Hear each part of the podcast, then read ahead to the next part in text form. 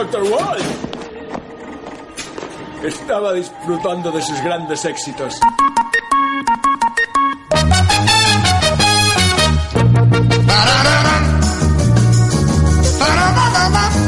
The Salazar Sisters from Extremadura. No, te la vas a llevar, tú me lo regalaste y se queda, que es lo que lo vendo yo en el Chaco de Pava en Sevilla. Joder, maricón, el último, ¿no? Esa expresión.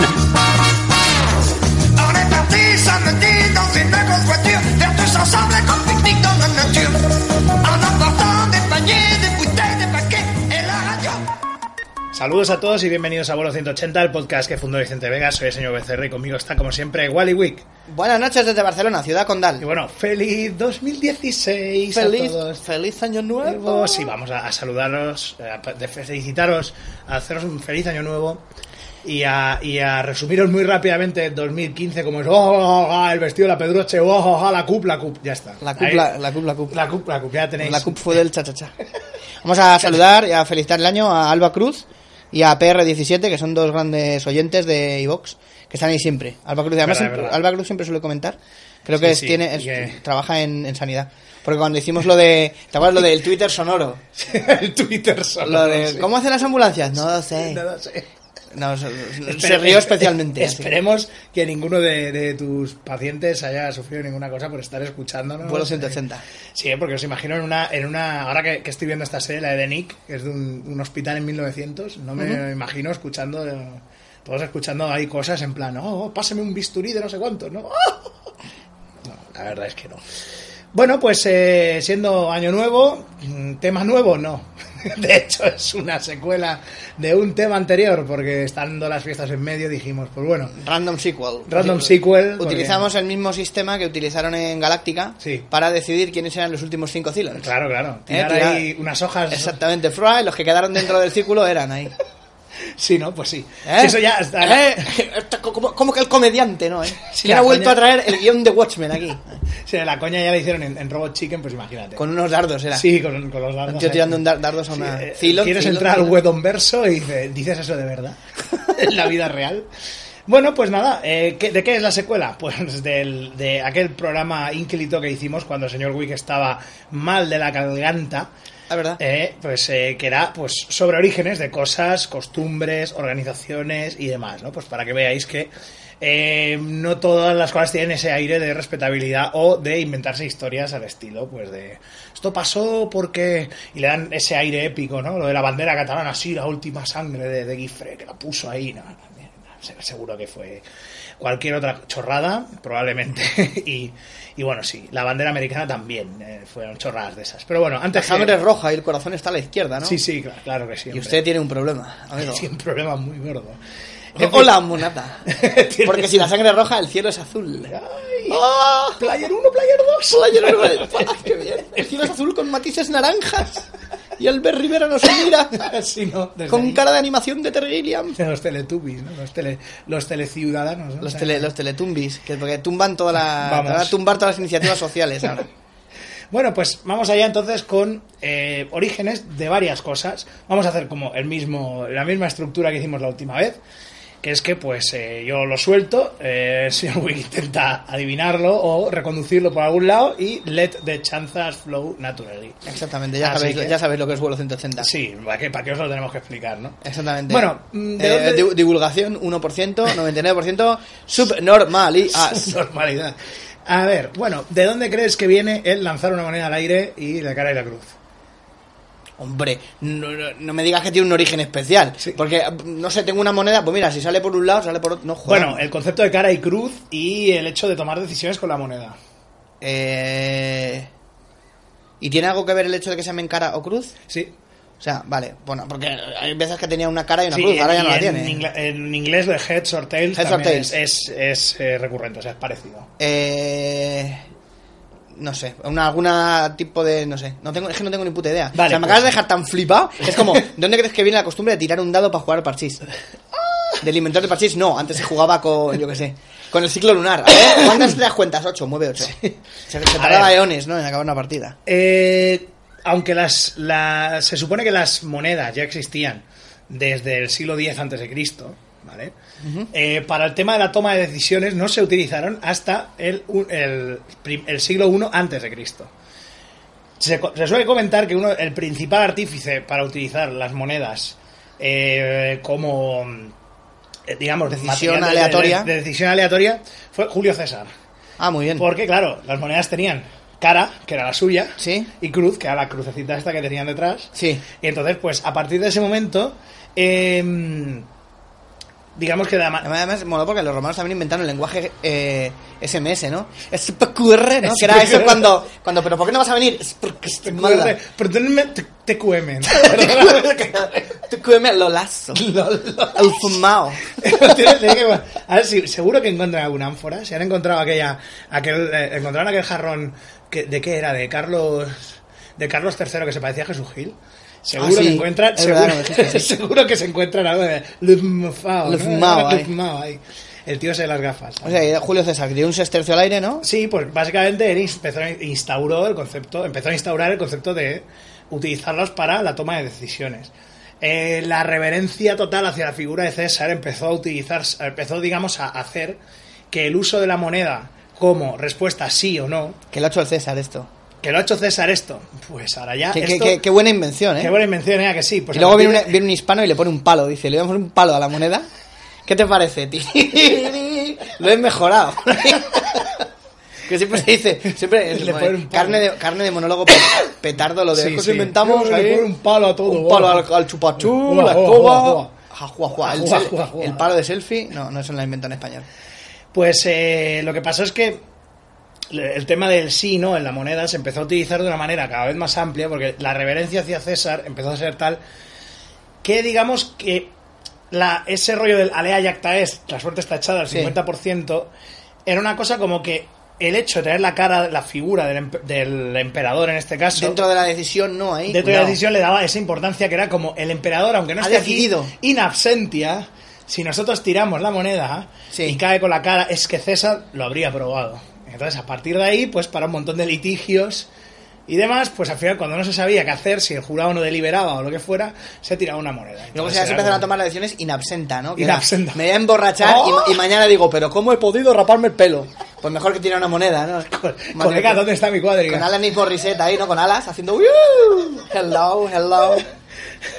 Ah, muy bien. Pues de hecho, en el adivino, uno de los TVOs de Asterix, eh, para saber si Prolix es realmente un adivino, el centurión de Bavaorum o de donde sea de nuestros pueblos, tira una un sestercio y Prolix dice ni lo uno ni lo otro. Claro. es y entonces hace brrr, la moneda rueda y cae de canto en un... En un este y se queda en una boquilla. Que es lo que pasa Madre cuando- mía, solo un adivino real podría haber Claro, claro. averiguado eso. Que es lo que pasa también cuando las lanzas en zonas de alta densidad mágica, según Terry Pratchett, ¿no? Que no la caen nunca. No caen nunca. No, que era, eh, que- eh, me acuerdo precisamente de aquello, de lo de cuando lanza Racewell la moneda y cae de canto y dice, exacto, dijo un arbusto que pasaba por allí. que eso me parece maravilloso. Bueno, pues nada, ya hemos hecho el calentamiento aquí. Que sepáis que ya llevo haciendo el calentamiento desde el tren, desde que venía a Barcelona, enviando mensajes estúpidos por WhatsApp. Eh, ¿De dónde dirías que viene el tema de que la cigüeña trae a los niños? El tema de que la cigüeña trae a los niños. Trae a los niños, sí. Eh, de- en Italia había muchas cigüeñas. Un año en el que hubo un baby boom brutal. Sí, Esto ¿no? ha sido la cigüeña, la cigüeña ha sido, ¿no? La cigüeña la trae de... Porque es verdad, la- la bueno, bueno, lo de París ya fue más tarde, ¿eh? Ahora que lo decimos... Que la cigüeña pues, viene, que, la- que vienen de París. Los niños vienen de París. Claro, ¿no? pero eso es porque generalmente eh, los viajes a París, como es la ciudad del amor, Claro, ¿no? Eh, claro, aprovechas ahí, fua, fua, fua, ¿no? los niños vienen de París porque si vienen de España los vuelcan. Por eso cuando era embarazada cruzaba la frontera, venían los franceses y la volcaban ahí. ¿Qué mierda trae? Qué diferente hubiera sido la canción de la trinca. Bueno, eh, Sí, no, en este caso es una, mundo el caso es que es una leyenda. La leyenda tiene base escandinava, ¿vale? Las, las eh, madres escandinavas solían decirle a los hijos que la cigüeña había traído eh, al niño. ¿Por qué? Porque claro, estamos hablando de hace muchísimos años en las que, pues, los partos por lo general eran en casa, no te llevaban en ningún hospital, sino que, bueno, pues venía ahí una comadrona, ¡oh! y entonces el niño se tenía que adecuar al hecho de que un día su mamá, su mamá se había metido en el dormitorio y el día siguiente salía con un niño, ¿no? Y estaba, y estaba muy delgada, ¿no? Claro, claro, estaba muy mamá, delgada. Mamá está, Claro. mamá está deprimida. Y eso, sí, sí, y porque y eso tenía una parte de la leyenda que se ha perdido. que es para explicar el cansancio de la madre. Decía que la cigüeña luego le había picoteado el pie. Y por eso tenía que descansar. Hostia. ¿Eh? O sea, que tenía su, su... Aquí no, no dejaron nada al azar, ¿no? No, no tiraron una moneda y dijeron. sino ni que- lo uno ni lo otro. ni lo uno ni lo otro. Y bueno, por lo visto, eh, los primeros estudiosos naturalistas de Escandinavia habían, de, de escandinavos, habían descubierto pues que las eh, ya habían hecho un patrón, digamos, de, lo de las eh, mm, los comportamientos de, de las cigüeñas cuando hacen los nidos. Y claro, como se supone que son eh, ya habían visto que se paraban en algunas chimeneas, siempre en las mismas chimeneas, eran monógamos, protegían a los hijos con las alas y demás, siempre volvían en el mismo ciclo de días, pues ya como que la coña se fue quedando, ay mira qué buenas madres son, ¿no? son ideales para que te traigan al, al niño. La asociación de ideas, loca. De- desde luego. A ocurrió a alguien un día grabando un vuelo 180, uno de esos chistes de ¡Oh, banderín rojo! No sé qué. Sí, sí. Púleme un poco el chiste. Y ahí, ahí quedó, tío. Sí, sí, eh. en vuelo 180 son, que es la versión, la versión escandinava, pues de ahí, de ahí salió, ¿no? Eso y un montón de novelas absurdas de Exactamente. negras de estas. Y, un señor que tenía un montón de hijos que eran a la vez sus nietos y sus sobrinos también. Liri, li, li, soy. Haced caso a papá, tío, abuelo, ¿no? Tío, abuelo, papá, la nueva serie de Netflix, ¿no hay? Esa sí que la vais a flipar, cabrones. Te encerraron en un, en un sótano y ala. En Amsterdam hay fiesta. En Amsterdam. Bueno, el caso es que. Águila eh, Amsterdam. Manda cinco etiquetas y obtén tu, tu feto criado en formol. ahí. Una libra de clavos y un formol. Sordidez. Bueno, el caso es que fue a partir de. En el siglo XIX, cuando el autor danés Hans Christian Andersen recogió esto y, como todos ya sabéis, pues lo pasó por el Turmix y lo convirtió, pues, en una parte, digamos, integral de todos los, los- las historias Vino de. Charles Perrault y le dijo: Cristian, que te fui, que te, te chivaste de mí el otro día, te chivaste de mi cara te ahí. comiste ve- 20 22, 22 cuentos de los hermanos Green que plagiaste Que no y no me ni dejaste ni medio, ni mierdo. No me dejaste. ¿Tú quieres ver la caperucita? ¿Quieres ver lo que llevo aquí escrito? ¿Quieres ¿Tú sentirla quieres sentirla en el pecho? la cabeza? ¿Quieres- quieres el que- pico de la, el pico de la, de la cigüeña. El pico de la cigüeña, ¿quieres sentirlo en el pecho? ¿Quieres sentirlo en el, cómo te pica el pie? Bueno, pues nada, vamos allá con otra, otra delicatessen. ¿Cómo es? El pastel de bodas. Pastel de Ah, bodas. muy bien, muy bien. Lo que pasa es que lo has hecho, eh, es un orden un poco... Es muy loco, no tiene Loco ningún- porque primero debe haber sido el pastel de bodas y luego el bebé, ¿no? Ya, pero es que he ido. Sí. Esto es sí, el- el- la cigüeña es un poco pecadora. Sí. El, pa- el pastel de bodas, pero es blanco el pastel de bodas. ¿Te puedes casar de blanco, hija? cigüeña un poco de izquierdas. ¿eh? Exactamente. sí. Eh, que me da el ataque y me muero. Trae- Bueno, la cigüeña te trae el niño de París por lo civil, ¿no? De- Joder, de papeles que tenía que firmar. En fin. El huevo de alquiler. el, traigo. hue- el huevo de alquiler. Eso, eso solamente para los negros, ¿no? Sí. y para los cigüeños. Oye, esa gilipollez de que los negros nacen de huevos, sé que es como una coña nuestra que se estableció en algún momento que lo dijo, yo creo que lo dijo Vicente, Sí. pero pero eso venía de algún lado, que lo habéis visto algún Pues al- no lo sé. Creo que será- de los documentales que ponían en los colegios en los años 50. Sí, pero pero- los negros vienen de huevos, pero ya que lo hemos dejado como... Sí, no, ha quedado como ya una. como- sí, lo hemos dejado como ejemplo de cuando alguien es un inculto o un racista de la hostia. Pero un racista naif. Sí, sí. negros, bueno, Roy en la de, en la de Dale Duro. que Exactamente, plan, Sí, sí. bueno, porque tu gente, tú habrás estado en la cárcel, ¿no? Tu gente, Ah, pero qué ¿Te gusta el pollo frito? Sí, así, ¿no? Bueno, pastel de boda. Bueno, el pastel de boda. Bueno, Eh, a ver, el pastel de boda, o sea, el hecho de que en cada boda haya un pastel y además que lo tengan que cortar o no, solamente el hecho de que el- la que boda hay se un celebre pastel, con un pastel. Que hay un pastel. ¿Tú qué crees? Joder, o sea, tiene, yo pensaba que es una celebración pues con un pastel. Que es bonito, es majestuoso y le puedes dar de comer a todo el mundo. Vale. Pero si no, será seguramente una de estas dos cosas. O la inventó el corte inglés o Coca-Cola. O bien un excedente de los pasteleros que no sé qué. ¿Qué hacemos con toda esta mierda, no? Exactamente, porque Pues toda no, la, tomatina, las uvas, el Sí, tal. ¿no? Fue todo por... Un año que hubo un excedente de... pues no, te voy a explicar. A ver. Esto viene de, bueno, de tradiciones paganas, ¿no? Pero que al final se reconvirtieron varias veces y que Parece el, llevan... el título de un de un este de amistades peligrosas, tío. Tradiciones Tradiciones, paganas. Te cojo el pastel y te No doy por, pensarías. por aquel. Sí, no pensarías. que iba a dejar, no sé si es de Miguel Bosé, con las manos vacías. No me sé ninguna canción de De, amistades de amistades peligrosas, qué suertudo eres. La noche se vierte de esparto, no sé qué, cuando llega la despedida. La noche se viste de esparto. De. Esparto, ¿eh? ¿Qué es Esparto? Después de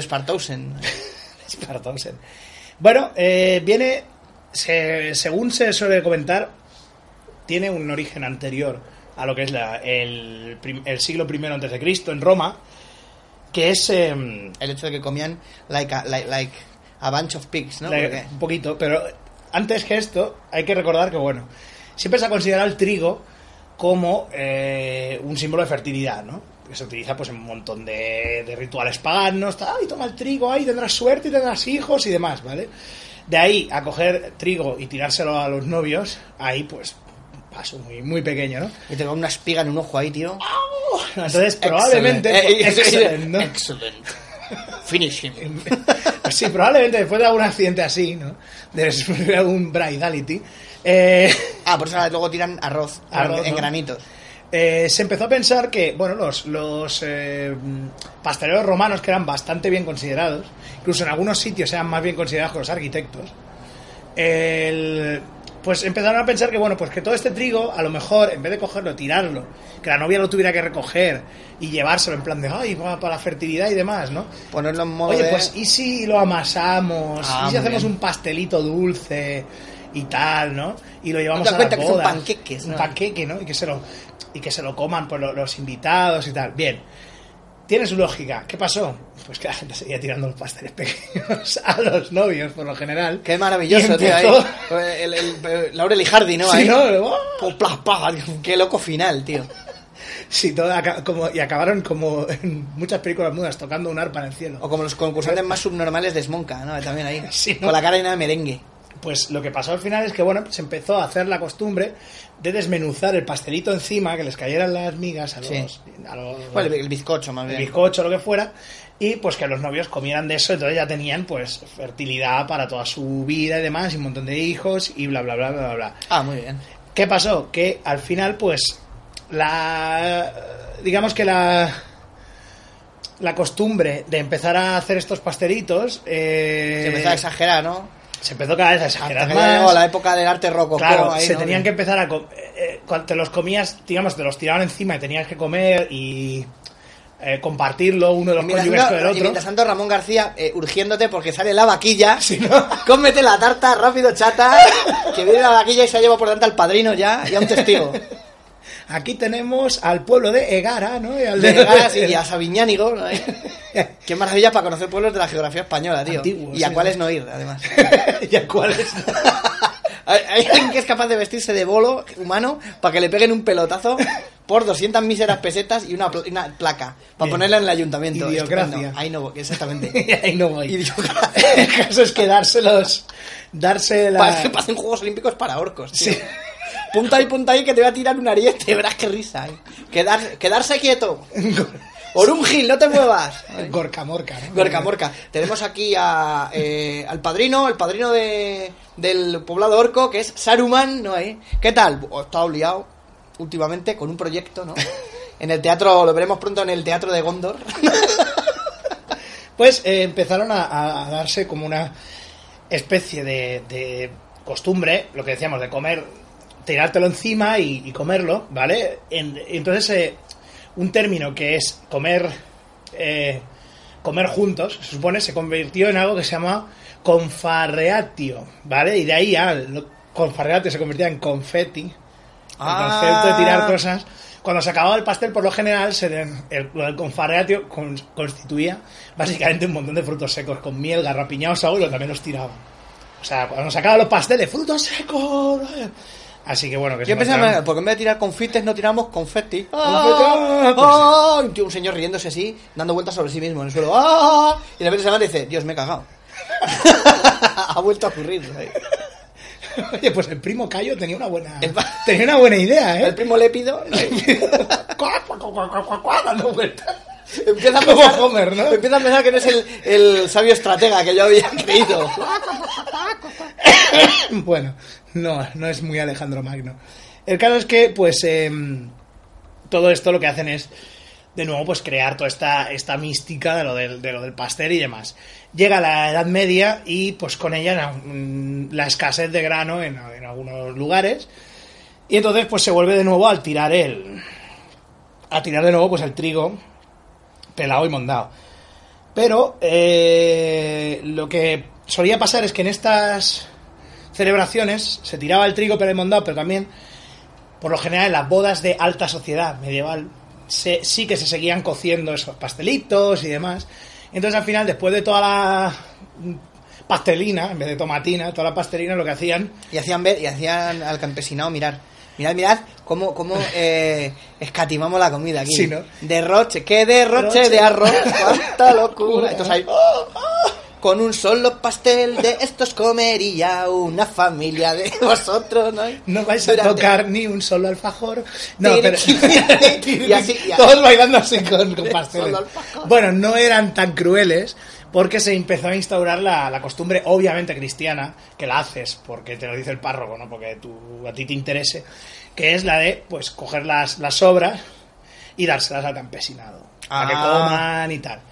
Entonces ahí... Con un se- paraguas dado la vuelta, como las cabalgatas. Claro, ¿no? entonces ahí se empezó a eh, hacer una costumbre que era la de cuando ya eh, todos los todos los habituales, ya los campesinos ya habían recogido todos los excedentes de pasteles, Campesinos habituales. campesinos habituales, Peliculón, ¿no? ¿eh? Sí, Kaiser Sosé, ¿no? Y- El Kaiser Sosé. ¿Qué, qué tal estaba la tarta, Kaiser? Un, poco sosé. el pastel, un poco sosé. No me, no me ha hecho el peso. Sea, porque me falta una mano. Este Red Velvet no me gusta. Entonces ponían todos los pasteles y los dulces unos encima de los otros Sí. Eh, y sobre esto era una costumbre muy en, en inglesa. Y entonces eh, lo que hacían era ponerlos todos en una, en una pequeña pila, en plan, pues esto era la contribución que habían sacado y luego pues se lo, se lo comían, ¿no? En varias pilas. Hasta que un chef francés llegó sobre la década de 1660 a, a Inglaterra, vio aquello y dijo, hola, la, esto podríamos coger y hacer varias cosas, hacer ahí una... un Una de piso, varios pisos, pisos. demás, ¿no? Y hacer pues todo un glaseado y demás. Y ese es el origen de el francés. Franchute se volvió a su país. Imagino que que allí lo petaría, en Inglaterra diría o lo no. quemaron por hereje. Sí, ¿no? ¿Eh? ¿Qué dice usted de pastel de bodas gigante? Eso es pagano. Pero, pero, pero, lo quemaron por hereje y años después. ¡Viva la tarta! ¿Quiere usted un poquito, eh, monseñor? ¿No? Al sacerdote que ha oficiado la ceremonia. Por supuesto. Esto, bueno, bueno, teta de monja, teta de novicia. Venga, siga, continúe usted todavía execrando más La a la Santa Madre Iglesia. La hipocresía. Espera, que me quita el chacuellos que me molesta. Pon una, una tras de otra. Los tío. periódicos de la época, de hecho, no, no les parecía bien, o sea, se- comentaron que no les, no les parecía bien esa, digamos, esa comercialización, esa banalización del hecho de, de lo que las restas de, una- de los restos de una boda se convirtieran en... Pero al final, pues se acabó adoptando y es una cosa que se acaba adoptando pues en todos sitios y demás. El tema de la espada, ahí sí que yo ya no entro. No De cortarlo con... Contado- no, lo, no lo sé. Pero bueno, solo he de decir que... Bueno, nada más corta, en la boda de Goldfinger ahí, cortando el pastel con un láser. Con el láser, ¿no? Ahí. Ah, maldito pastel. Espera que hable. No, señor Bond, espero que coma un trozo, hombre. De Red Está muy rico. De Red Velvet. Es no es tarta Sacher de esa que dicen, ¿no? Ahí. Hot Job, córtame la tarta Santiago. Que nos la, nos la ha hecho especialmente el rey de las tartas. No, yo en realidad estaba mirando cómo, cómo la nueva fábrica, las obras de la nueva fábrica, esto lo han hecho mis colegas ahí. Con unas planchas de bizcocho y ya está. Qué fácil, todo lo sacan de la nevera. Tú aquí como un gilipollas en casa amasando el bizcocho y estos hijos de puta lo tienen en la nevera ahí. Claro. Y Hot Job cortando la pizza. Con el, con el, Con el sombrerito, Con el sombrero. Bueno, pues bueno, vamos a pasar ya a cosas más épicas y además de una época que nos encanta y que no sé por qué hemos acabado convertido un poco en la época, que, la segunda época Este que más- bloque es épocas épicas. Épocas épicas, que es la segunda época que más nos gusta en de 60, porque recordad, la, La primera es la era la, victoriana. la victoriana y la segunda es los Estados Unidos de la clásicos. Ah, perfecto. ¿De dónde crees tú que viene el tío Sam? El concepto del tío Sam. El de I want you for the US. I want to, I want, I want you fuck me I want, I want all the sex, night long. Pam, pam, pam. No, ese no, ese es George Michael. Eso es- Antonio Resines lo canta en una película le dan dos sartenazos, tío, en la cabeza. La Si esto es una canción, porque, I- I want porque le manda, sex. le manda la letra de Want Your Sex a una chavala que tiene 17 años o algo así. Y entonces, tú sabes inglés, léeme esto, ¿esto qué significa? Quiero tu sexo, el sexo es bueno, no sé qué, no sé cuántos. Y entonces, esto lo has escrito a mi hija y el Antonio Resines, si es una canción, I want your sex, y le hacen con una sartén en la cabeza, clon, clon. Dos hostias, tío. Eh, ¿De dónde viene el tío Sam? Hombre, tiene los colores de la bandera americana. ¿Pero de dónde? ¿Por qué se inventó? Ah, Necesitaban una mascota que superara a Super Mario, ¿no? Entonces primero fue tío Sam, luego Alex Kidd y luego Sonic. Sí, ¿no? Las primeras consolas de madera que hacía Sega. Exactamente, sí. No, pues. La, la Master System 1900. Pues no, el tío Sam es una persona que existió. ah, sí, Sí, y- sí, sí, sí. Y era un señor que iba eh, cada 22 de diciembre, ¿no? Al, a la lotería de Navidad. Mira cómo vestido el subnormal este. Sí, no, no. es más, es más intrincado que eso. De hecho, tiene un origen bastante, bastante más épico. Que es que, bueno, vamos a. eh, La prueba de la existencia del tío Sam al final se encontró en, en, un, en un periódico de 1830 que corroboraba la historia de que, lo- de que esa persona a la que llamaban tío Sam, era- o sea, ese icono que, que era el tío Sam, era una había sido una persona de verdad. Entonces, em, esto tiene un origen en, pues al principio de la guerra de independencia de Estados Unidos. El tío Sam era un tipo que se llamaba Samuel Wilson, que nació en Arlington, Massachusetts, el 13 de septiembre de 1766. Entonces, este tipo, pues, eh, fue tamborilero en el ejército. Uy, como Manuel el del bombo. Claro. Así que ya, ya ves, esto por vestirse de... es vestirse con... Y decían, tío Sam, para un poco con el Con el tambor. Y ahí el tío Sam. pum, pum, sí, Mira sí. que simpático, me llama el tío Sam. No, no te llamamos eso. te llamamos el muerde almohadas, oiga, por favor. Eso es un poco homosexual. Tío Sam y Manuel del Bombo, eh, vidas paralelas de Plutarco. bueno, es que eh, con 10 años este señor era tamborilero, ¿vale? Y entonces, bueno, con la lo que se suele llamar la él estuvo en lo que era el, la carga de, Paul Revere, ¿sabes? Del, jinete y demás, de cuando inició, se inició realmente la guerra de la guerra de independencia cuando vio llegar a los Cuando se inició realmente, ¿no? Oye, una cosa, hasta aquí valía la broma, ¿eh? Sí, pero ahora ya- os, os habéis pasado. os ¿eh? habéis pasado. Vamos a voy a llamar a mis amigos de, de York y os vamos que a dar vean. Nos vamos a dar jamón, a ver si os enteréis. Cuando, vi- cuando, jamón dulce. cuando vi- vino llegar, vio llegar a los, a los chaquetas rojas, digamos, a los, a los ingleses, Se puso a tamborilear, ¿no? pum, pum, pum, pum, ¿no? Entonces, eh, digamos que ahí quedó como su, su leyenda, la leyenda de, de aquel tamborilero, ¿no? Ro- Ropopompón, cantará Rafael por los... Llega a sus hogares el tío Sam. Eh, nacionalizo descalzadoras. Sofás.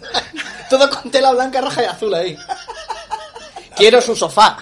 Quiero que su sofá sea. ¿sabes? Quiero su tresillo. ¿no? Quiero su Seguro que hay alguien que lo ha hecho. Quiero su tre- Porque tú no has sido mucho por Filial, la... eh, eh, tapiza- eh, tapicería Tío Sam, filial de Harry el Limpio, eh, Es que tú no has túneles sido- de lavado. Tú no has mucho por los por la zona, no sé si has ido mucho por la zona de las Fons. ¿Eh? eh, ahora, ahora lo explico. Hay una zona ¿Sí? cerca de Tarrasa, que es un sitio que está aquí en el, está en el Vallés, ¿vale? cerca de mi casa, que es un sitio donde solo hay hay una zona al lado de, de un río Sí. que solo hay almacenes de muebles en las. Es un Sí. sitio que solo es almacenes de muebles y tiene tenía, sobre todo de pequeño tenía cuando yo pasaba tenía muchos de esos carteles de almacenes hipopótamo y un hipopótamo gigante. Luego había uno que eran los almacenes Serra, luego se separaron y había otro que eran los auténticos almacenes Serra. Los Unos tenían un, un, un bus de estos, de Sí. dos, inglés, de estos de dos pisos rojos. Y nosotros tenían un, go- un gorila con sombrero. ¿Te imaginas? Ojalá, Let's ¿no? go. Le- le- Y yo estaban los auténticos Serra y los Serra de Filmation. Y luego siempre había pensado de que habría otro que se llama los anteriormente conocidos como almacenes Serra. que hicieron aquella gran película Purple Rain. Bueno, eh, en fin. Somos Serra, los Aquí el, auténticos. el localismo absurdo, pero tenía que soltarlo. Los auténticos Serra. Y eh, seguramente habría, ¿no? Auténticos almacenes, tío Sam, quiero su tresillo. Pues no, entonces lo que hizo, también se dedicó a la se- a- a- al tema empresarial, ¿eh? Sam Wilson, o sea. quiero poca tapizar, broma. quiero, eh, quiero Tapizar su nación. decorar su hogar a mejor, al mejor precio. Eh, cuando ya eh, se había ganado la guerra de independencia, Sam se fue a... ¿Qué es lo que le pasó a los auténticos Serra? Que ganaron la independencia, la guerra de independencia, ¿no? Claro, se fueron ahí al lado, ¿no? Eh, ayúdame a descargar, que ha venido un cargamento de sofás y eh, volcándolos, tirándolos al agua. ¿Pero qué haces? ¿Qué haces? No, esto los libros de historia lo recogerán. Para pasar de un, de un almacén a otro necesitabas un pasaporte. Claro, claro. El caso es que en 1789 Sam eh, viajó hacia Troy, Nueva, Nueva York, ¿vale? O sea, bueno, una ciudad que se llama Troya, sí, Troya en Nueva- York. Y pues ahí se hizo, un- se hizo carnicero. Se dedicó, pues, a... eh, era una empresa de, empaque- de empaquetamiento de carne. Entonces, bueno, por lo visto era un tipo que era bastante majete y, y trataba muy bien a la gente. Y entonces, pues, a- digamos, por el tema afectivo, El tío le empezó a llamar el tío Sam, ¿no? Ay, el tío Sam y su, y su tienda ahí de, de carne y demás, ¿no? Luego, probablemente después, eh, a lo mejor lo típico, ¿no? Desaparecían mendigos y tal. Pero. Uncle, eh, Uncle Sam mola porque depende cómo lo pronuncies. Uncle también puede ser tornillo, eh, tobillo, tío. Sam, Hola, tengo tobillo el Sam. tobillo Sam. ¿Cómo mola eso, eh? Tío, suena, qué guay, suena como a, o a tío muy chusco. O sea, mira, te- tenemos que ir a hablar con el soplón de los bajos fondos, ¿no? Sam el Tobillos. Sam el Tobillo. tobillos, sí, exactamente. Era su primo chungo, ¿no? Exacta- O una mala traducción de una película de la Filmark ahí. Sí, sí. Aquí tenemos que hablar con Tobillo Sam. Tobillo Sang y Leopardo Wong. Eh, y Richard Harrison. Y los cinco chavales chalados también. bueno, Y el caso es era, que- qué, qué guay, ¿no? Que había sido tan borilero en tal, y ahora carnicero. carnicero. Durante la guerra de 1812, recordemos, eh, como se vio en el capítulo de Vuelo 180, ya sabéis, cuando Cockburn y los suyos entraron en la Casa Blanca se dedicaron a hacer el... el- El expolio, que el loco. Sí, Que luego eh, pasó un tornado o algo así, ¿no? sí, sí, sí, sí. Las tropas, eh, las tropas del gobierno quedaron estacionadas cerca de, de Troy, de la ciudad de Troy. Bueno. Entonces, claro, Sam Wilson eh, tenía una buena reputación de que, bueno, pues que se, se trabajaba muy bien con él, que los productos cárnicos que vendían eran muy buenos.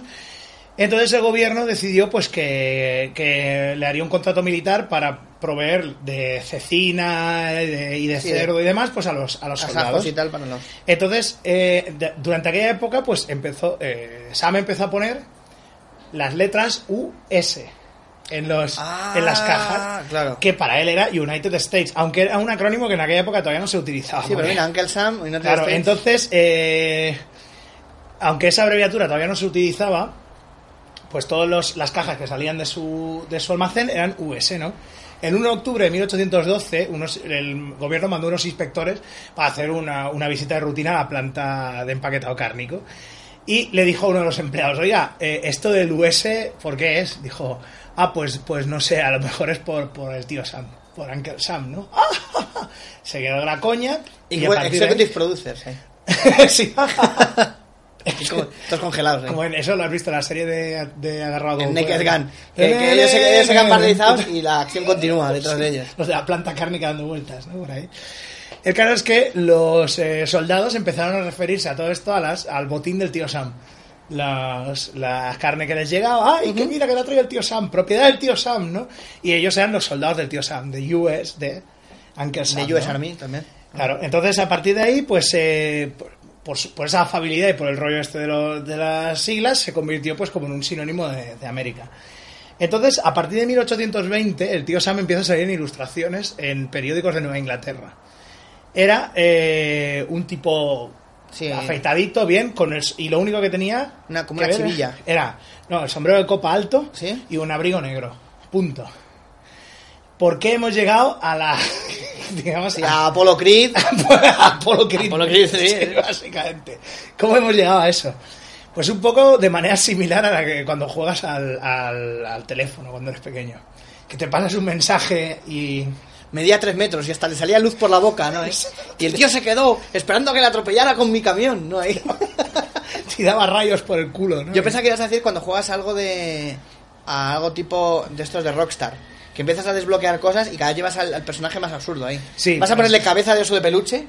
a Tommy Versetti con cabeza de oso de peluche, Sí, sí. bañador ahí y unas zapatillas de, de Sí, yo en el, rosas. San Andreas el- al CJ a CJ lo puse como si fuera Jazzy Jeff, pero igual, ¿eh? O sea, Claro, claro, sí, que lo igual, igual. ahí. Pues eh, sí, al final lo que pasó es que empezó- eh, el tío Sama empezó a aparecer eh, durante toda esa época de a partir de 1820 eh, muchas ilustraciones y claro, cada ilustrador pues hacía lo suyo.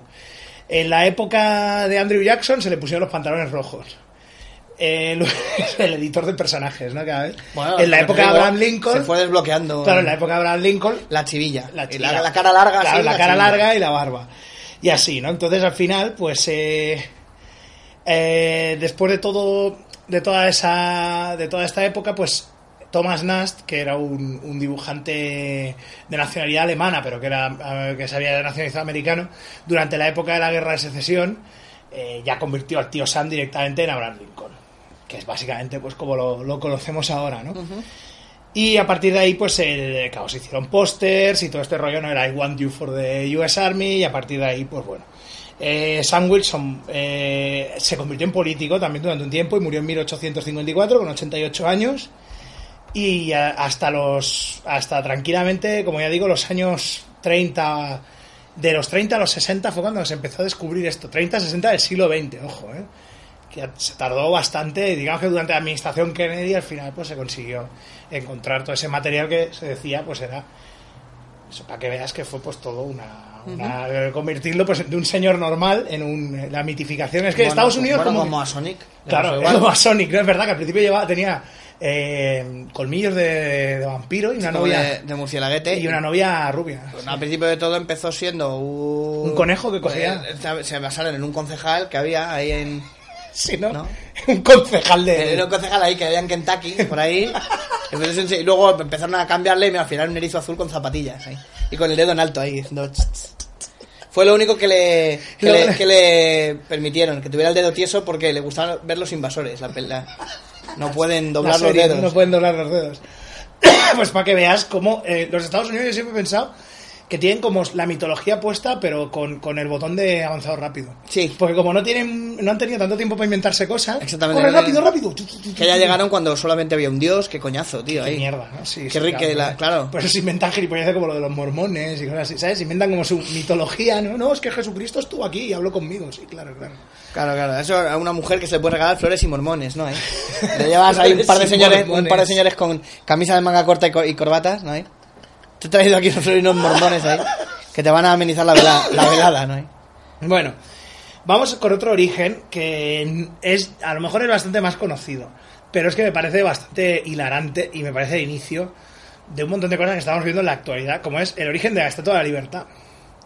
Que no sé si lo tienes tú muy... Se la regaló o sea, el gobierno francés, ¿no? a Estados Unidos, sí, pero Sí. claro, tiene todo un trasfondo.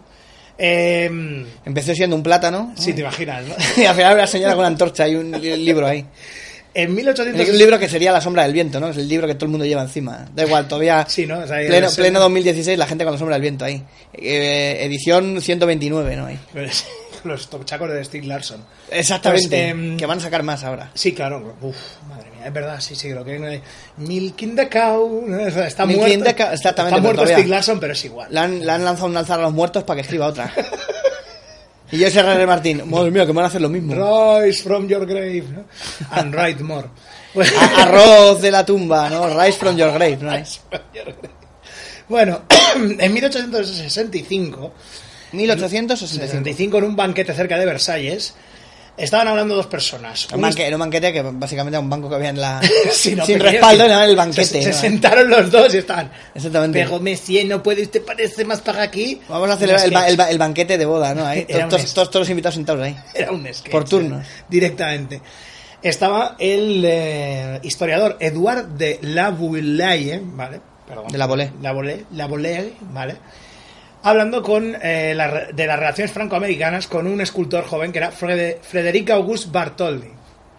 Entonces, eh, de la Buyel era como una especie de mega fan, era un cheer- una cheerleader de, de los Estados Unidos. Porque, claro, recordemos que en aquella época era la gran esperanza blanca, era, era aquel país tan moderno y tan molón que todavía no tenía 100 años. Pero que. Que le había hecho la peineta a los, ingle- a los sucios ingleses. a los sucios ingleses. Entonces, claro, en aquella época pues estaban bastante eh, on fire con el tema de Estados Unidos. Eh, De hecho, la Buller había escrito una historia de tres volúmenes sobre los Estados Unidos que dices, tanto hay que explicar que no tienen ni 100 años, pero bueno, él ya, ya había hecho su historia de tres volúmenes. Sí, pero vamos, que había recortables ahí. Colorea con números. Que entre estos ocho tíos Sam, ¿cuál es el correcto? Lee las pistas y descúbrelo. El país del tío Sam. Aquí, mira, encuentra tu al, un al- recortable que es Thomas Jefferson y lo mueves y salen todos sus hijos mulatos. de- Ex- de- Exactamente. ¿no? Y, lo- y los esclavos que no quiere que, que descubras, ¿no? Eh? emancipen. Lo que decíamos, que el- eh, aparece el rótulo de su fábrica y pone esclavos, clavos, clavos. Clavos. Es, es retráctil el Es como en los productores. Hemos hecho esto para el señor Vialister, ¿no? Hemos hecho esto- eh, Opening Night, Closing En Night. Closing Night, ¿no? Esclavos, esclavos. Bueno, pues eh, estaba bastante engorilado la Buell con el tema este de que, oh, que va a ser el centenario de los Estados Unidos, tendríamos que hacer algo, ¿no?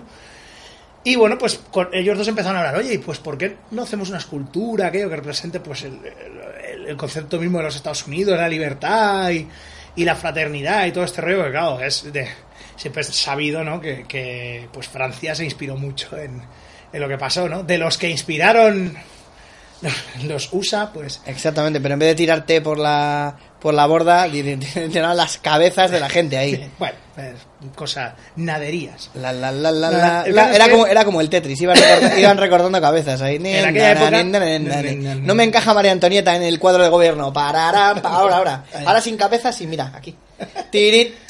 Hay que sacar un poquito. No, y aparece aquí Marat. Hola, soy Marat. Y es la típica pieza esa que de Tetris, que es como una especie de... L doble así. Sí, la L doble chunga ahí y dices, me cago- ¿dónde lo meto yo a este hijo puta ahora? Ay, Marat. Pero, siéntate un momento, date un bañito relajante, Marat. ya verás. Ya verás que, que bien te vas a cantear luego en el Museo de ti, ti. Bueno, el caso es que ah.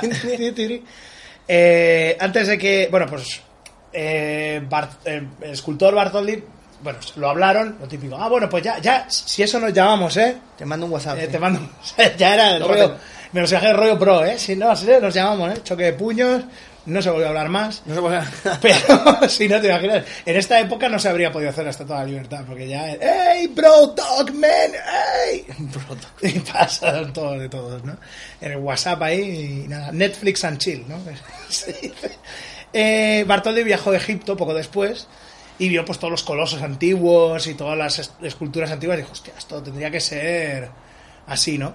Y pues fue a la, a la... Primero se dijo a la... Fue a buscar a las autoridades de Egipto y les dijo, oiga, pues ¿por qué no ponemos una estatua así colosal en el canal de Suez como si fuera el coloso de Rodas y tal?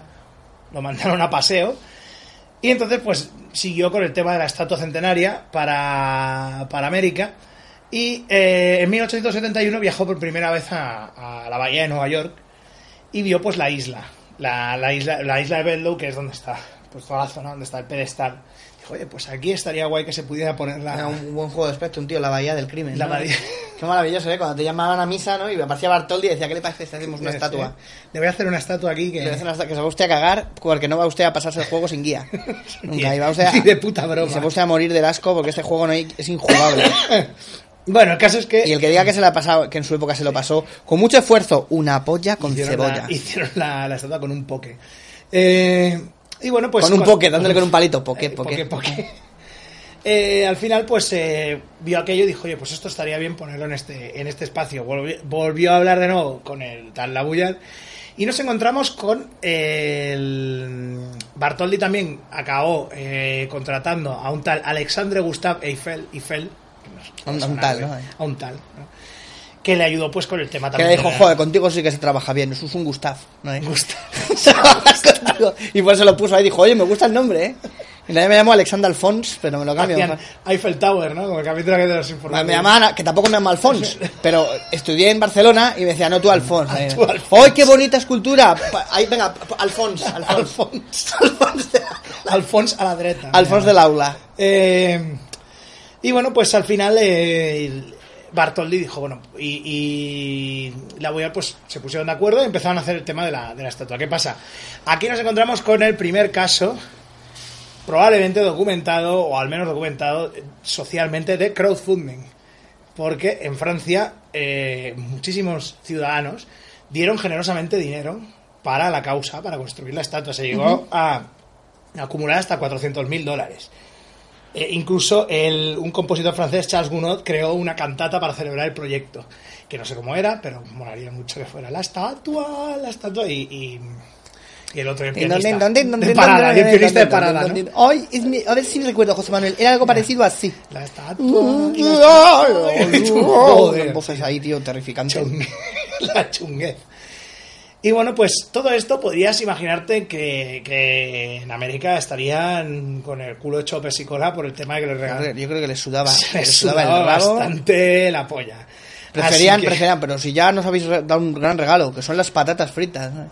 Las french fries. De eso, a eso iremos. Ah, ah, pero es excelente, tío. Excelente. Qué bien, ¿eh? Ahí los Que- que me, como me han dado sang- me han eh, eh, hecho una transfusión de sangre de precoz aquí. De precoz. Sí, de vez en Un cuando. médico precoz. De vez en cuando. Un médico, pre- un médico qué bueno, ¿eh? Un médico precoz. Cayendo bolas rojas ahí. Me va a dejar Topanga otra vez. No, Topanga no era, ¿cómo se llamaba? Wanda, Wanda, Ba- Banda decían aquí. Una bola roja. Eh, me ha puesto los cuernos con el, con el gafas este que es Marilyn Manson. Que luego es Marilyn, Marilyn Falson. Y el auténtico Marilyn Manson eh, trabaja en Serra, ¿no? En, en los almacenes Serra. ¿no? En fin. Bueno. Como decía en, en sí, Marilyn Manson, que ya parece Robert Smith, o sea, se está hinchando los dos. ¡Oh, siniestros gordos! Sí, sí, sí, eh. Eh, Parece el guitarrista siniestro del, del Guitar Hero, el gordo ese ahí. tal fue, Eddie Onslaught, me tal fue el desinterés general de Estados Unidos que tuvo que venir que le dieron el ticket, ¿no? Ahí. lleva un ticket. Eso es lo que tiene la, la Estatua de la Libertad, que pone mil no sé cuántos. Sí. Y es el ticket, tío, el coste. Lo podéis cambiar si queréis. Ya lo cambiaréis. Se pasó la fecha cago en la- pues nada, pues ya está. ya total para lo que está aquí. Se lo cambian por un vale dijo, Ángel, vale, no quiero, quiero el dinero. En, ca- en cash. ¿Qué pasó? Que el, eh, lo que decíamos, el desinterés en general eh, llevó a que el, el editor, también un tal Joseph Pulitzer, pues se cabreara y empezara a, a lanzar desde sus, desde sus publicaciones una, una arenga en plan de, bueno, pero ustedes que se creen que encima que nos quieren regalar esto, está ustedes La famosa, de- la famosa catástrofe, la tragedia del Madrid Arenga, fue. Esa, ¿no? Que estaban todos metidos, venga, por favor, que se meta aquí todo el mundo, que se la sude la Estatua de la Libertad. Se petó aquello, y mientras Pulitzer en un spa. exactamente, Sí, puli- y- puliéndose el dinero, ¿no? Ahí. Bueno, y hasta aquí el libro de juegos de palabras. Ahora ya impro, impro show. No, venga, continúa, por favor. No, lo que pasó es que eh, le empezó a meter caña a los millonarios, a los clásicos millonarios de Nueva York, los Vanderbilt y familia de Rockefeller y demás, y dijo, oiga, ustedes se están gastando un dineral en gilipolleces que solo usan ustedes, ¿por qué no dan algo de dinero para crear esto que es un símbolo y demás? Y al final consiguió reunir 270 mil dólares, que era bastante dinero para la época. Porque hasta entonces la tenían que hacer de pan mascado con un baño de nácar, ¿no? Sí. Era- ¿Eso dónde era? De, de- De zipizape. de un, collar, un de perlas, en realidad es pan mascado con un baño de nácar. ¿Qué pasó? Que, claro, era tan difícil de hacer que cuando llegó 1876 y era el primer centenario de los Estados Unidos, no, que no estaba acabado ni de puta broma. Pero, ¿qué hicieron? Habían Esto- hecho un, un pie, habían hecho. Sí, ahí. no, no. De hecho, es que además, en, la, en las celebraciones del centenario en Filadelfia, lo que hicieron fue llevar el brazo de la antorcha. Ah, en plan, bueno, aquí tenéis un, un- Bueno, pero eso ya teaser. como muy libre, el fuego Sí, libre. Tenéis, ¿no? un, tenéis aquí un teaser, ¿no? Eh, y además, y todo esto es Vaporware, como se dice, esto es Vapor, no va a salir nunca, como el HeroQuest 25 aniversario. Y- pero tampoco lo hay gente que lo podría canjear y no canjea tampoco. ya, ya. bueno, en fin, soñadores. Vicente, Vicente, Vicente yo creo que está metido ahí en el, Sí, sí, sí. el, un el fórum filatélico ese es de, un del so- Girocue 25 él aniversario. Es un soñador, él cree que, que va a venir el, el juego. Verás cuando salga y no, y no juegue nunca. Ahí, ahí lo tengo. Ya lo, lo Y ahora hay solo hay recortes de periódico Lo tengo en una y una rana ahí. muerta. No, esperemos que al final eso llegue a buen puerto, ¿no? Aunque sea pues en, en- dentro de 100 años.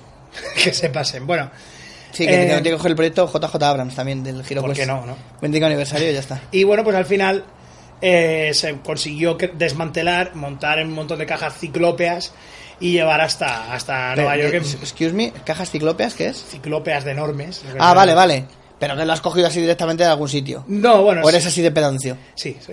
¡No! Puede no, ser, tío. Pues es de cajas gargantuescas, tío. No, pero es- cajas ciclópeas. Es que yo lo digo eso, ciclópea Ah, sí, lo digo mucho. pero yo sí. pero- pero pero, pero lo digo esa- por esa medida- Sí, sí, no, bueno, es enorme. Es que para el ciclópeo es algo como un ojo, tío. Sí, también, ¿no? Pero no, no, pero lo digo por, por ¿Ah, sí? Sí, como me gusta decir filibustero y cosas Ah, así. bueno, sí, pero me extrañaba lo de ciclópeo. Qué medida tan extraña, tío. Bueno, el caso es que ciclópeo. Ciclópeo. Cajas ciclópeas, que sea que tenía una ven- un ventanuco o algo así. en 1885 llega Pero el ciclópeo no es el robot ese de la Guerra Galaxias, tío. también, ¿no? Ciclópeo no hay. Ciclópeo contra Obstinado cabezudo. Ciclópeo contra Godzilla también. Y entonces en el, en el 1885 Mi nombre es Ciclópeo.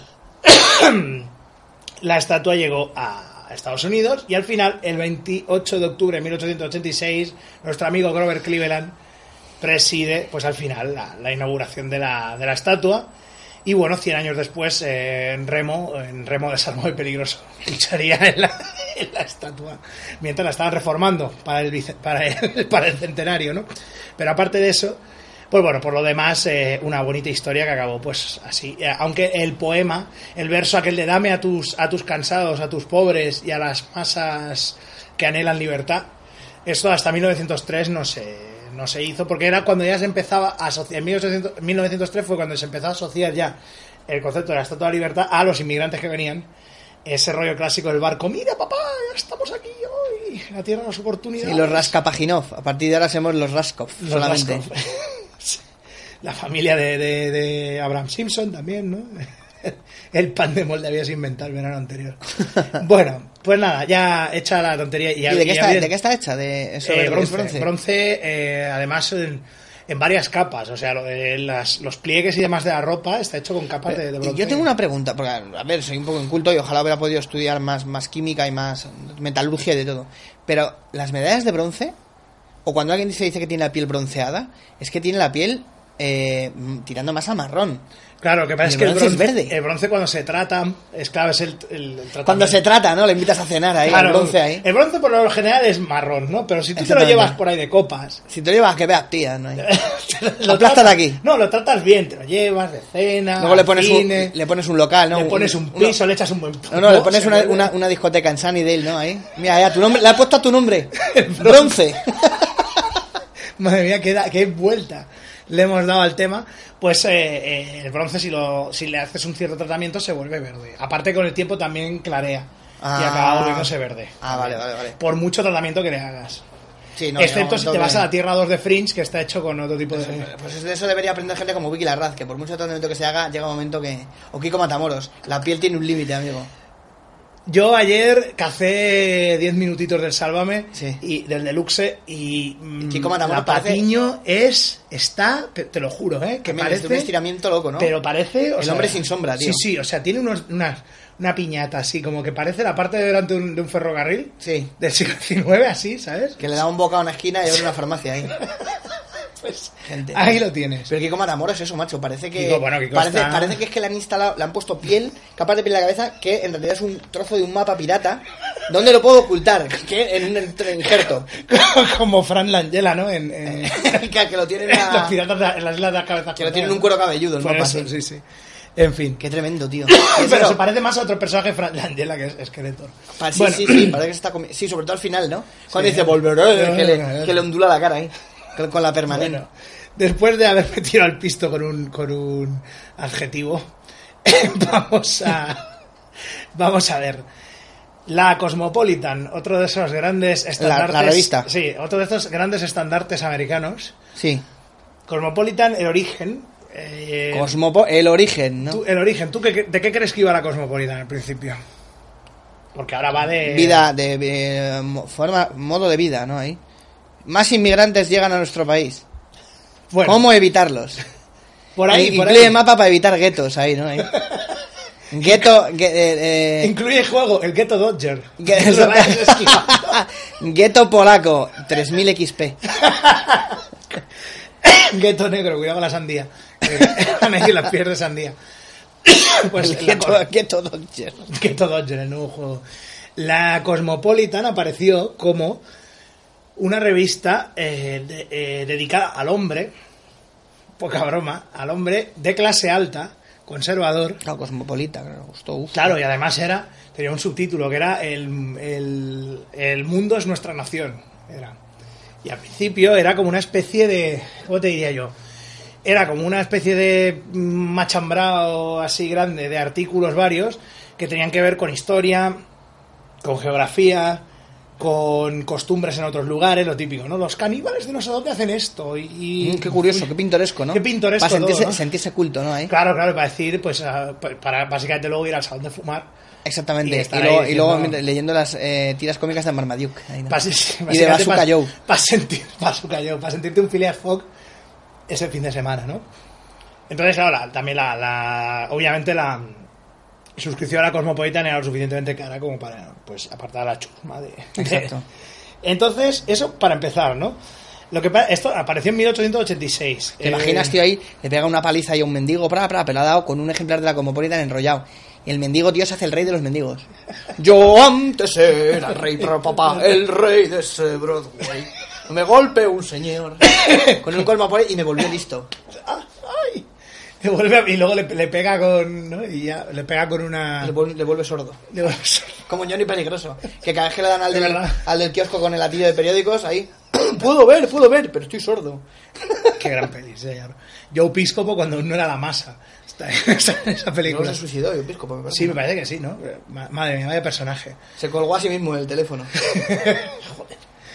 Bueno, pues eh, lo que pasó con el Cosmopolitan es que se fue convirtiendo paulatinamente en otra cosa. No, el Chusmapolitan, ¿no? El que, era Chusmapolitan. el- que era el, como el, el punky, ¿no? Ahí. El. El Chusmapol, Pedro De- Pico y Pico Vena. De los Rascals, de, de- de los hooligans. Pedro Pico y Pico Vena, otra genial historieta, parodia, y es de me cago en la, pero ya estaba Zagra dando por culo. Y ya, y ya En estaba anti- 1890 Y ya estaba bien. anticuado ahí el cabrón. ahí. Eh. Karl Marx, ¿qué piensas de Eh, eso? ¿por qué no hacemos, por hacemos un fanzine, tío? que Se llama Chusmapolitan. Me mola bastante la idea. Chusmapolitan, Me pues sí, encanta, eh. tío. Estaría bien. El caso es que eh, la Cosmopolitan fue cambiando pues, cada vez más y no se sabe por qué. Es una de estas cosas que, que ya lo habían probado todo. Hubo un momento que ya lo habían probado todo el tema de viajes y demás. Hasta que. De hecho, final- disculpa, que te corte. De hecho, eh, conmino, animo eh, y Exhorto. vilipendio y, eh, otras y cajas ciclópeas a nuestros oyentes a que por favor empiecen a llamar al que me dices el chusma, el chusmapolitan. A que El Chusmapolitan. el chusmapolitan. Por favor, me da un ejemplar de chusmapolitan el que me ¿Qué dices. Tiene, tiene ese rollo, sí. Sí, exactamente. No, a el Ilenia le sale otro grano en el coño. Aunque el, habla. el cuore mm, no le va a la. Sí, la ¿no? zona, ¿eh? El cuore. El caso es que sí, el cuore era una discoteca que había al lado de mi casa. Y también una película, ¿no? De también. cuore, ¿no? El núcleo. El núcleo. núcleo. El núcleo. Al final se convirtió en, un, en una revista literaria que, ojo, llegó a publicar a gente como Rudyard Kipling o H.G. Wells. O sea, bien, ¿no? O sea, gente con, con, con un talento literario ya comprobado. Lo que pasó es que al final cada vez el, el, eh, iba perdiendo... Sí, pero hay una cosa que te he de, de- a ver, he de abrir mi corazón aquí ante, ante las, las masas de oyentes, ¿no? Kipling, aparte del libro de la selva, Alguna cosa más haría, pero yo no, eh, no. no la conozco. Y, y creo que la gente en Hollywood tampoco. Porque, por eso, Sí, ¿no? otra del libro de la selva van a sacar, que tiene buena Claro, pinta, pero, no, es que pero efectivamente. El fulano este, el Kipling, toma. No, alguna cosa apellido, más. con ese apellido, ¿no? Kipling, calla, alguna- Kipling. ah, es que tenía alguna cosa más, pero yo no me acuerdo. Ah, sí, hostia, pues te. Sí, de cuando, en el, del, cuando el colegio, cuando había lecturas obligatorias en el colegio, pues... eh, El libro de la selva, no, pues un rollo, pues otra peor. había otra cosa, había alguna cosa más de Kipling, no me acuerdo cuál era, no sé si era alguno de piratas. El libro del desierto, que era mucho más aburrido, ¿no? Ahí. Sí, ¿no? Está el libro de la selva, no es un rollo, pues os, os encargo el libro del desierto. Hay libro castigo, ¿no? Ahí. No, al fin, eh, Wells también lo, lo leímos en el, en el colegio, eso sí que me acuerdo. Eh, al final acabó Sí, la... bueno, H.G. Wells sí, claro. H.G. Wells, Más, cosas. al final pues acabó convirtiéndose de todo aquello en cada vez más, digamos que la base eh, conservadora de hombres que lo seguían, pues no, cada vez dejaron más, a- más atrás la- lo que era la revista, hasta que al final cayó en las manos de una editora llamada Helen Gurley Brown en los 60, que dijo esto, hay que cambiar el enfoque del Cosmopolitan y ¡frua! se convirtió pues En lo que en conocemos el ahora. que conocemos ahora. 50 maneras de que tener a tu hombre sereno y de mantenerle las manos lejos de la vara lejos de tu lomo, ¿no? Ahí, Sí, porque sí, es, que es terrible, rollo- tío. O sea, animando a las mujeres a ser sumisas. Sufra- sufragio universal, esa patraña. ¿El ¿Cómo? Al loro, ¿se ha jodido otra, otra bombilla? Vaya hombre. Ah, no, ha hecho. Ha habido un plo. Se ha, aquí- se ha encendido una y se ha apagado otra. ¿Esto qué es? tenemos- Así, así funcionan las cosas con nada colado ahora, ¿no? No puedes tener más de dos bombillas Así funcionando funciona nunca. Pues eso sí, el, el Cosmopolitan se convirtió pues en eso, en lo que tú amas y adoras ahora, por lo visto, ¿no? Eh, 40 maneras de poner el brazo para hacerle Sí. una paja a tu hombre. A la rea, Zapateta. Cosas así, ¿no? Exactamente. Pues sí, acabo convirtiéndose en eso. Exactamente ahí, ¿no? Un nuevo invento que es eh, una perfe- el perfecto orden de los avalorios que llevas en la muñeca para mientras la cascas ahí, tocar la mazurca de Chopin ahí, ¿no? El bolero de Ravel. Cha, chaca, cha, chaca, chaca, chaca, chaca. Y de, oye, muy interesante, pero yo aquí no me voy ni pa' Dios. No hay- Mientras, Se me ha quedado como a Tom mientras en casa de Tinto Brass, yo tengo otra peli nueva. y así funciona Tinto Brass. Bueno, eh, vamos con otra, con una que, que me ha sorprendido específicamente por lo simple que es el, el- el- su origen y lo loco que es al mismo tiempo. Que es la empresa Shell Oil, supongo que la conoces. La de la, la, Eh, con- la concha amarilla esa. sí. la de la concha amarilla. de tu madre. La concha de tu madre. Pues, eh, ¿cuál tú crees que es su, su origen? Su origen. De una petrolera. Tiene que ser algo. Sí, una petro... sí, porque claro, el mar, ¿no? Será una concha. de- Pues No no, pues no, resulta Re- que... Recogieron un chapapote y había conchas. Y Sí, no "Ah, pues ya está". imaginas. Pues no, resulta que el fundador Marcus Samuel, el fundador de, de Shell, eh, básicamente su trabajo era importar conchas desde el, desde el lejano oriente para decoración. Ah, muy bien. A finales del siglo XIX. Para el coche de los Simpsons, ¿no? Ahí. Sí, ¿no? Para que... Estúpidas gaviotas. Y pues eh, Marcus Samuel, esto- es que es muy loco esto, o sea, tío, el, ma- el tal Marcus Samuel pues dejó su empresa eh, cuando ya se iba a jubilar y se la dejó a Cuando dejó la empresa de las conchas dijo, ¡Oh! Celsoc. Celsoc. Ce- Ceuta. Ceuta. Pues eh, el señor Marcus Samuel le dejó la empresa a su hijo Samuel. Samuel, Samuel, Samuel. Samuel, Samuel, ¿eh? Que Como- come caviar. Como Luigi y Mario, ¿no? en la película, ¿no? Sí, Eh, sí, sí. O la mediana de, de The Middle, que se llama Su Su. El segundo nombre es igual que el primero, ¿verdad? Su-. Bueno, sus pétalos. Pues eh, entonces al final eh, Samuel Su Sa- Su, Su, Su Sputnik también. Sam- Samuel Samuel y su hermano con el original nombre de Marcus Jr. Ah, es excelente. Los padres eran, eran divertidísimos, tío, poniendo los nombres ahí. Eh, Brandine. Pues eh, heredaron la empresa de las conchas y de alguna otra manera dijeron, yo es que esto no sé cómo funciona. Hombre, Oye, claro. y esto del Me llamo Samuel Samuel. Samuel. La familia Ruiz Mateo siempre nos ha tratado Y el otro con el mayor de los con respetos. Oye, que he encontrado una cosa negra que sale del, del huerto del tío. Sabe muy raro. Y eh, Se han envenenado. es que realmente, Se han envenenado el puerco Real- vietnamita. realmente me gusta el puerco bien Tío, o sea, que, que, que movida, tío. Se puso de moda las mascotas, Sí, sí, es verdad, ¿eh? Cierto, Es que son como perros. ¿Y, qué tal un perro? No, No, mejor otro incorporemos otro animal fuera de su hábitat. Claro, claro. Y exactamente. Sí, está eh, el porque- cerdo vietnamita tumbado en el sofá. Es que yo el tema del cerdo vietnamita yo ya no lo he llegado a, a tocar porque al haber abierto una tienda de animales hace ya un año ya no nadie tiene cerdo Yo, yo- no, no, claro, coño. Yo conocí a una tía que los criaba. Joder. ¿No había una serie aquí que se llama Porca Miseria? ¿puede Sí, ser? sí, sí, Pues del había- del Joel Joan, el Lego Trip aquel. y había un, una- un Sí. cerdito, una cerdita. Sí. que era- pues esa eh, venía del criadero de esta. Ah. Bueno, del criadero, que era su casa. Tuvo un criadero de cerdos en tu casa. Toma Ahí, ya. venga, con- como no chillan, ¿sabes? Digamos que los cerdos básicamente, ¡oh, como chilla un cerdo cuando muere! ¡Oh, como chilla un cerdo cuando se corre! O como chilla un cerdo. Exactamente. Sí, sí, le voy a echar a comer. ¡Ah! ¡Ah! ¡Ah! Es carne de la Chusmapolitan, tío, ahí. Con este número de Chusmapolitan, un CD con los mejores chillidos de cerdos haciendo cosas. Cerdo va a la playa por primera vez. ¡Ah! ¡Ah! ¡Qué bonito todo! Pero os lo ponemos con buen gusto. La, la base musical la ha compuesto Giorgio Moroder. Exactamente. Ahí una base de El tecno. lobo feroz estaba hasta la polla porque vivía tan tranquilo en un, en un barrio y se mudaron los tres cerditos y montaron unos pollos ahí. Cerditos, dejadme entrar que, que os voy a meter una demanda que os, que os vais a cagar cagar. Quiero hablar con el presidente de la comunidad. Bueno, pues los dos Samuel listos estos. Me imagino que no fue como lo hemos contado. Sam y pero- Hoyu, ¿no? Sí, Ma- Sam- ma- Mayu, Mayu. Mayu, ¿no? ¿Quieres llamarte Marcos Junior? Podrían llamarte Mayu. Pues Sam y Mayu. Mayonesa. Bueno, eh, al final acabaron. Supongo que lo harían de otra manera, pero vamos a pensar, vamos a poner en la cabeza que fue así. Que fue que eran tan tontos que al final acabaron encontrándose con petróleo y, y lo como los Beverly ricos. Pues sí, los Beverly Hills. Bueno, mira, Beverly Hills. Bueno, pues el frisbee. Ta, ta, ta, ta, el frisbee. ¿Cuál es el origen del frisbee? Bueno, eso está claro. Un pastel, un plato de un pastel que se le tiró a... Al antepasado de Marty McFly. Ah, exacto, no, al per- a Perro Rabioso Tannen. Claro, claro. Eso A ver. no hay nada que CMX no nos haya enseñado ya. Claro. Parte de razón. Mira, CMX suena como a bicicleta, ¿verdad? Tengo aquí una no sé qué CMX. CMX. Que sí. La competición de CMX. Exacto, o un herpes CMX tengo también. CMX. que si te junta la cabeza con la cola te gangrena. Gangrena divertida. Exacto, el Madrid gangrena también. es otra. Que ya hablaremos más adelante. Tenemos a Ana Botella aquí. Una tragedia del Madrid. Cuando venga, cuando venga Ana, Ana Botella invitada a grabar el próximo sobre la biblioteca Arlequín, pues ya le preguntaremos sobre el Madrid gangrena. Madre mía, qué, qué, qué locura, ¿eh? Primero el MDJ y luego Ana Botella. Qué locura. Claro, la- las dos caras de una misma moneda. Joder, qué locura es esta. No sabes tú que MDJ en realidad es Ana Botella, pero Hostia, ahí... es, es un Nemesis, ¿no? Exactamente. Se, a sí misma, ¿no? Exactamente, un día se metió una cámara hiperbárica y salieron las dos ahí.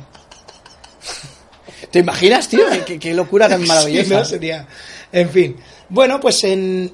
te diría que sí, pero por un lado sí, pero por otro lado tiene como toda una coincidencia muy loca que da la vuelta sobre sí misma, cual frisbee, que es que en 1870, en Nueva Inglaterra, había un, un eh, pastelero que se llamaba William Russell Frisbee y que abrió pues una pues una obviamente abrió una pastelería no una zapatería no te parece Eh, el caso es que Bueno, el tío Sam empezó tamborilero y fue carnicero después, también, ¿no? también. Y luego, ¿De qué nos vamos a sorprender y ya? luego personaje de DC Comics. Exactamente. Y entonces este Y de la película Muerto el 4 de julio. Julio, sí, ya un slasher ahí, pero ya tardío a saco. Eh, vendía pues esas... em, Y Boring y Zaguirre, vamos. Qué sí, coñazo de, mucho, de, mucho, de- sí, de sí. esta, sí. Sí, la quise poner alguna vez para el 31 días de terror. Empecé a ver 5 minutos y dije... Era la última noche de Boring Grushenko. vamos. Dije, qué- adiós. Qué rollo, tío. No, no vale cualquier cosa, ¿eh? In the name of love. Pues eso. Y en el 1870, pues se empezó a hacer unas, unas tartitas circulares que eh, te- estaban, pues, puestas en uno de los, las clásicas tartas americanas que, pues, cuando tú te la comías debajo, estaba en el plato frisbee, ¿no?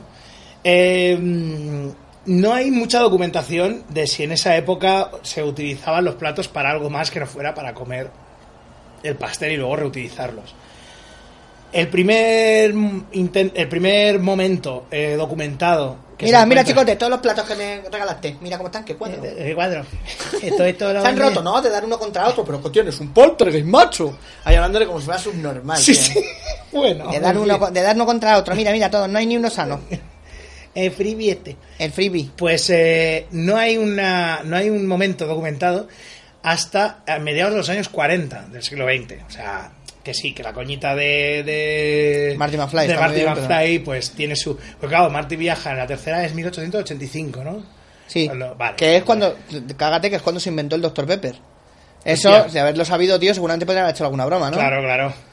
Pues, pues sí, la verdad es que sí. Y entonces, eh, en- a mediados de los 40 se encuentran documentadas las primeras veces en la Universidad de Yale, en la que los eh, imperfectos que estudiaban allí, pues es que ya te puedes imaginar. tira- como Yale está cerca, el campus de, de, la, de la ciudad de New Haven está cerca de la fábrica de, de pasteles de Bridgeport, Sí. pues eh, se comían los pasteles y... oh, Tiraban la- el plato que sea de platilla o así. Claro.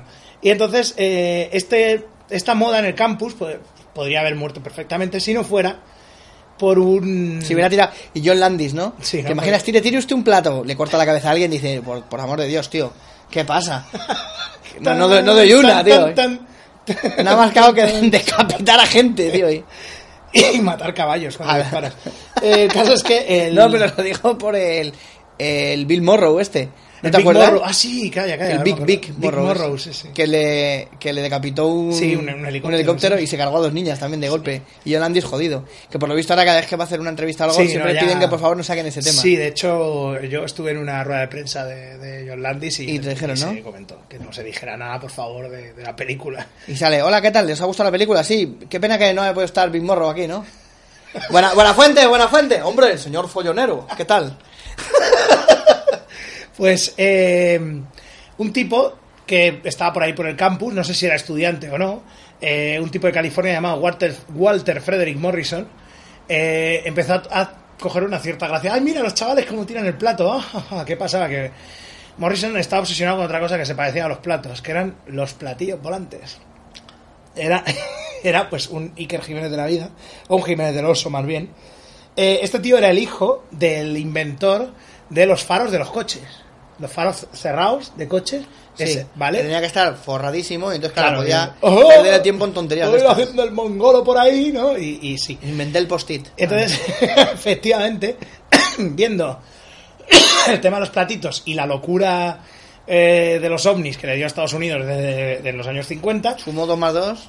sumó dos más dos y dijo, bueno, pues vamos a hacer primero. Primero quería hacer unos, unos platitos de metal ligero, pero vio que no iban lo suficientemente bien y los puso en, en plástico, con una forma que se pareciera pues a la, de, a la de un platillo volante.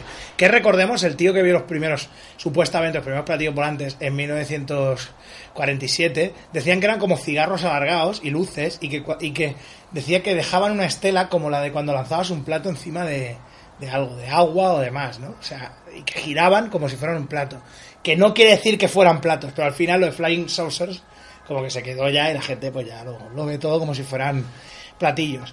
Entonces llegó un trato con la compañía One O, que se llama así One O, ¿vale? en una compañía de San, de San Gabriel, en California, el 13 de enero de 1957, y ahí se crea lo que es el lo que se llamaba al principio platillo volador. O sea, realmente el, el cacharro se llamaba platillo volador. En un año, eh, ya para 1958, eran lo, lo puto más. En las- todas las playas de, de California estaba todo el mundo pues haciendo el mongolo con los, con los platillos voladores. Pero se quedó como una cosa muy del sur de California, claro, como muy de, ah, bueno, como están estos con las playas, y, ah, ah, ah, pues, pero el resto de Estados Unidos no sabemos si al final pues esto va... Entonces, el presidente, esto ya es la- el momento este de, de serendipia loca, el presidente No sabemos si el resto del mundo va a saber utilizar este complejo mecanismo de tirar un disco y que vuele Sí, ¿eh? con elegancia, ¿eh? El mundo no está preparado. Exactamente. esto. y los y los Samuel Samuel, ¿esto cómo se usa?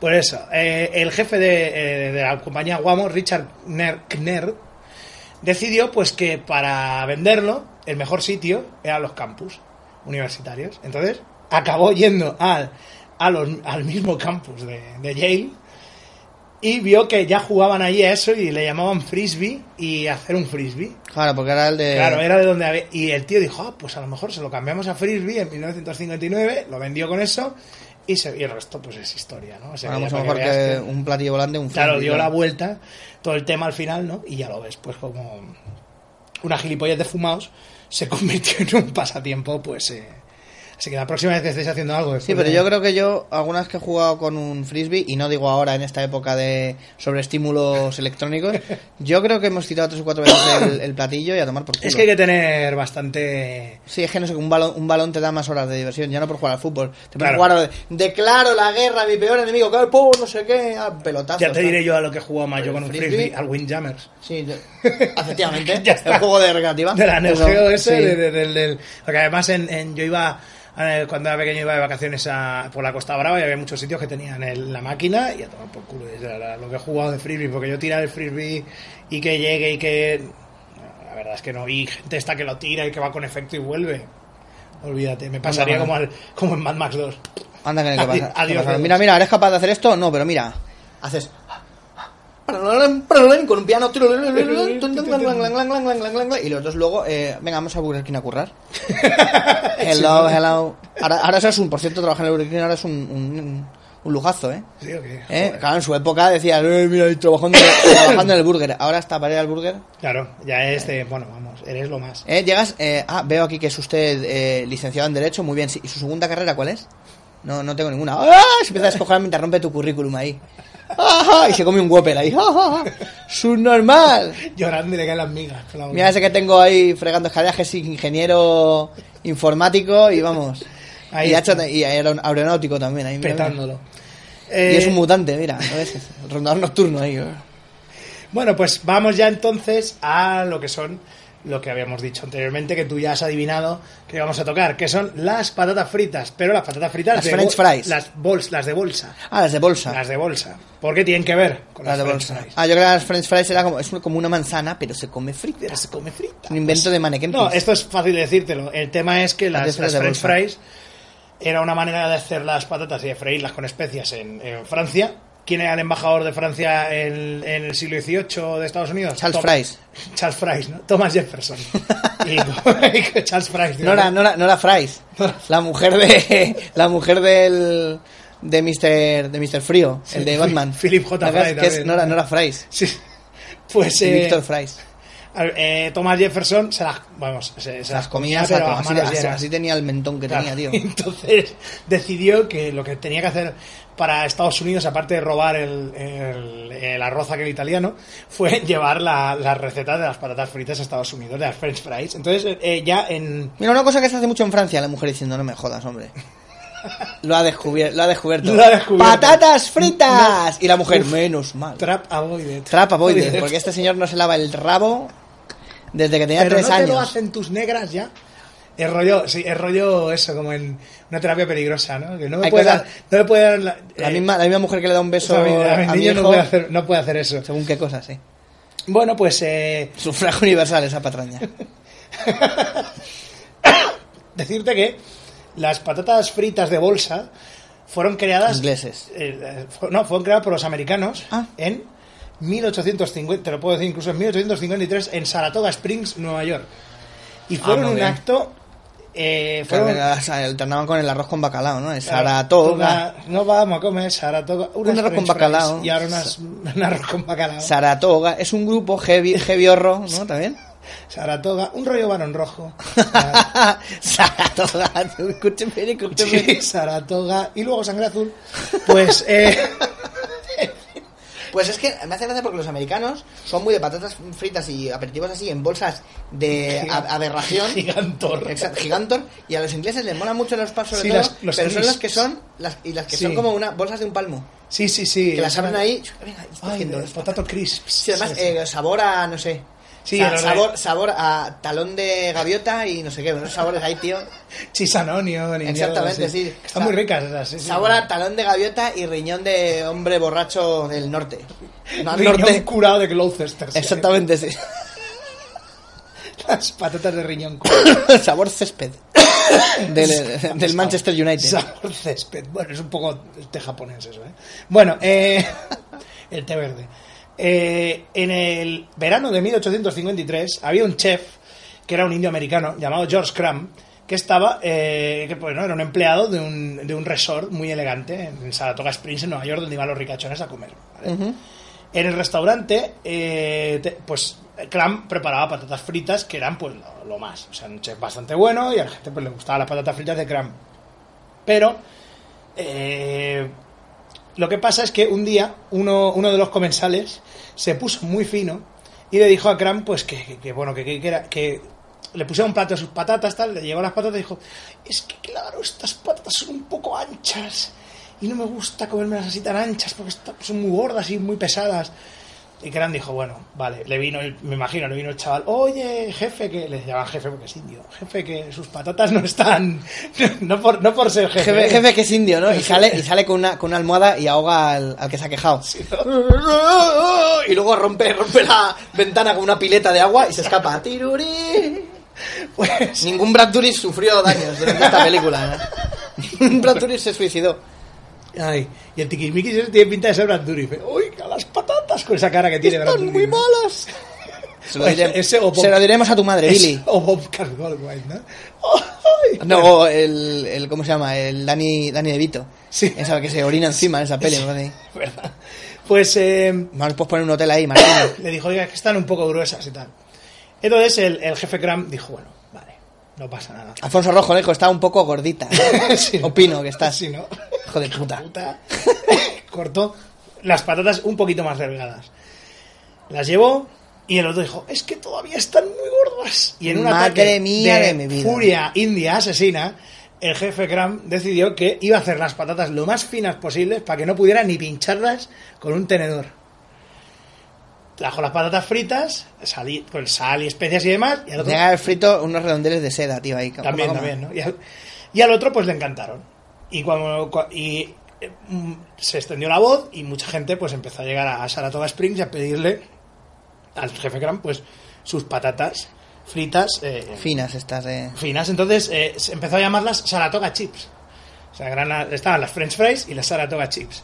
Ay, mola más esa toga chips, Saratoga tío. Chips. Entonces, al- eh, durante aquella época se empezaron a empaquetar y a, y a vender en paquetes, imagino con muchísimo aire también, eh, pero eh, solo a nivel local. ¿Te, ¿Por qué? te imaginas, tío, poder denunciar a un a Persico, por ejemplo, por estar pasando aire de otros de otros lugares, tío, de, sin, sin declararlo? Si no, oiga, usted, oiga, usted está contrabando de aire, oxígeno, aquí, por favor. Puf. Qué cabrones, ¿eh? Patatas con atmósfera de Marte. Exactamente, tío. Me imagino yo en, la- en la- en las, en las empaquetadoras de estas de rufles y tal, yo me imagino, tío, que tienen que estar todos asfixiados ahí. sí, con el- porque se llevan todo el oxígeno ahí. Es la política de empresa, es la, la fábrica igual que las bolsas. Oxígeno el justo. El oxígeno hay que ganárselo. Con sudor. Fame, no, oxygen. I wanna live, perhaps. Forever. I'm gonna make french fries. Y en esa época las patatas Leyendo la chusma pod. se te ha quedado eh, grabado. Las bolsitas estas de patatas se empezaron a comercializar, pero claro, no tenían un radio de acción de comercialización muy grande. ¿Por qué? Te preguntarás por qué hasta 1920 no se inventa la máquina automática de pelar patatas. Con lo que, claro, hacer A mano ahí. Saratoga chips te podías tirar ahí la puta vida, ¿no? Y te cagabas en Saratoga, Claro, pero hacer una bolsa serían un par de milis, por ejemplo. Un par de, par de milis, pelando patatas. Y Anda, par, anda que no me dejas que yo pelando patatas ahí. y otra un par de pilis. Un par de pilis. Hice la, Bueno. mili, sí. Hice la mili en Saratoga. Anda, moreno. El caso es que eh, pues Cram acabó abriendo su propio restaurante en donde hacía esa variedad de patatas, se forró, obviamente, y en los años 20 esto se había convertido como un- en, una, en un plato muy del norte de Estados Unidos, ¿eh? no, no había bajado más que, que toda la zona de Nueva York, Washington y demás. Entonces, eh, un, un eh, vendedor de estos ambulantes que va con el coche y demás, mm, que se llamaba Herman Ley, ah, el apellido, probó esas patatas y dijo, Ah, oye, las de ley, ¿no? Claro. Claro, Leys. Valor, valor de leyes. Pues Valor eso. de Y entonces empezó pues a, a llevar todas esas patatas al sur de Estados Unidos. Y bueno, pues a partir de ahí, bueno, de siempre. El resto es historia. Germán Ley eh, eh, fusionó su empresa en 1961 con otra de Dallas que se llamaba Frito, que era la que los, los, fritos, fritos. los fritos, y pam, ya está. Les puse, eh, querían llamarse Durán, les dije poner un segundo Durán y ¡Pum! ¡Pum! Así que. Y bueno, pues ahí lo tenéis. Ese es el, ese es el tema de las patatas fritas, que nacieron por el encabronamiento de un indio, o sea. Que quede claro. Bueno, sí, Sí, los hay que. Tienen mejor genio eh, vivos que muertos, ¿eh? ¿eh? Mira, que quiere patatas fritas, eh, quiere patatas fritas, eh. Se ve hace tan finas que, le- que se va usted a cagar de miedo. Pero luego muertos. Ah, con que quieren ustedes edificar encima de nuestro cementerio, eh. Verá usted, verá usted. Me voy a meter por la tele esta. Y me voy a llevar a Carolán. Y luego los muertos, los indios muertos de verdad. Ah, quieren hacer una película en la que somos los malos porque construyen encima de nosotros, eh. y luego pues vamos a matar a todos los actores Y luego- de la puta película. y luego Amaral hará una canción. Y luego Amaral de sobre Porter Gays y sobre los indios muertos. Y luego las amistades peligrosas también, ahí. ¡Ah, qué horror! Indios muertos, indios muertos. Bueno, Es eh, que de- de- estiércol pa' tu huerto, ¿no? hostia. ¿cuál sería? ¿Tú cuál crees tú que sería la primera, el primer trabajo que tuvo la gente del servicio secreto, del que ya hablamos en, en uno de los capítulos de Riganastic, pero ¿cuál era el origen? O sea, Ahora ¿en lo qué- de sacar, sacar y meter a las, a las fufis del presidente, ¿no? Como Sí, aparte, mi- pero antes. Como diría mi padre. Pero antes hubo otro. Al principio, o sea, eso ya es cuando eh, eran Kennedy los guardaespaldas del presidente. Que antes se Estoy hablando no, no, antes. no, no recuerdo, no recuerdo. El servicio secreto se utilizaba para otra ¿Para? cosa. ¿Para qué era? Te explico. El servicio secreto se creó durante la época de Lincoln, cuando Lincoln era presidente, la guerra de secesión, etcétera, etcétera. Básicamente, el servicio secreto se creó porque en aquella época eh, el tema de la moneda era una cosa que era pues de cada estado. El servicio secreto lo inventó Lincoln porque estaba hasta los cojones de que cagaran y le dejaran los palominos ahí. Sí, ¿no? Y el cholopo. Y dijo, yo me tengo aquí, ¿ves? Tiro aquí de este libro, Guerra y Paz. Y tengo aquí mi servicio secreto. Tarán. Donde puedo orinar. En un es que siempre está inmaculado. Me puedo comer una sopa en la taza de este retrete. Caballerete. de marfil. Exactamente. Y pues no, lo que pasó es O sea, eso que que lo tenía en la chistera, el servicio secreto, ¿no? Cagaba y, y me daba ahí. ¿Y dónde va? así le llamaba, ¿no? Exactamente, ¿y dónde va? No lo sé. Meo, no tengo que vaciarlo nunca. Y ahí tierra, tierra 2 ahí, Superman en la cara llena de meados de Lincoln.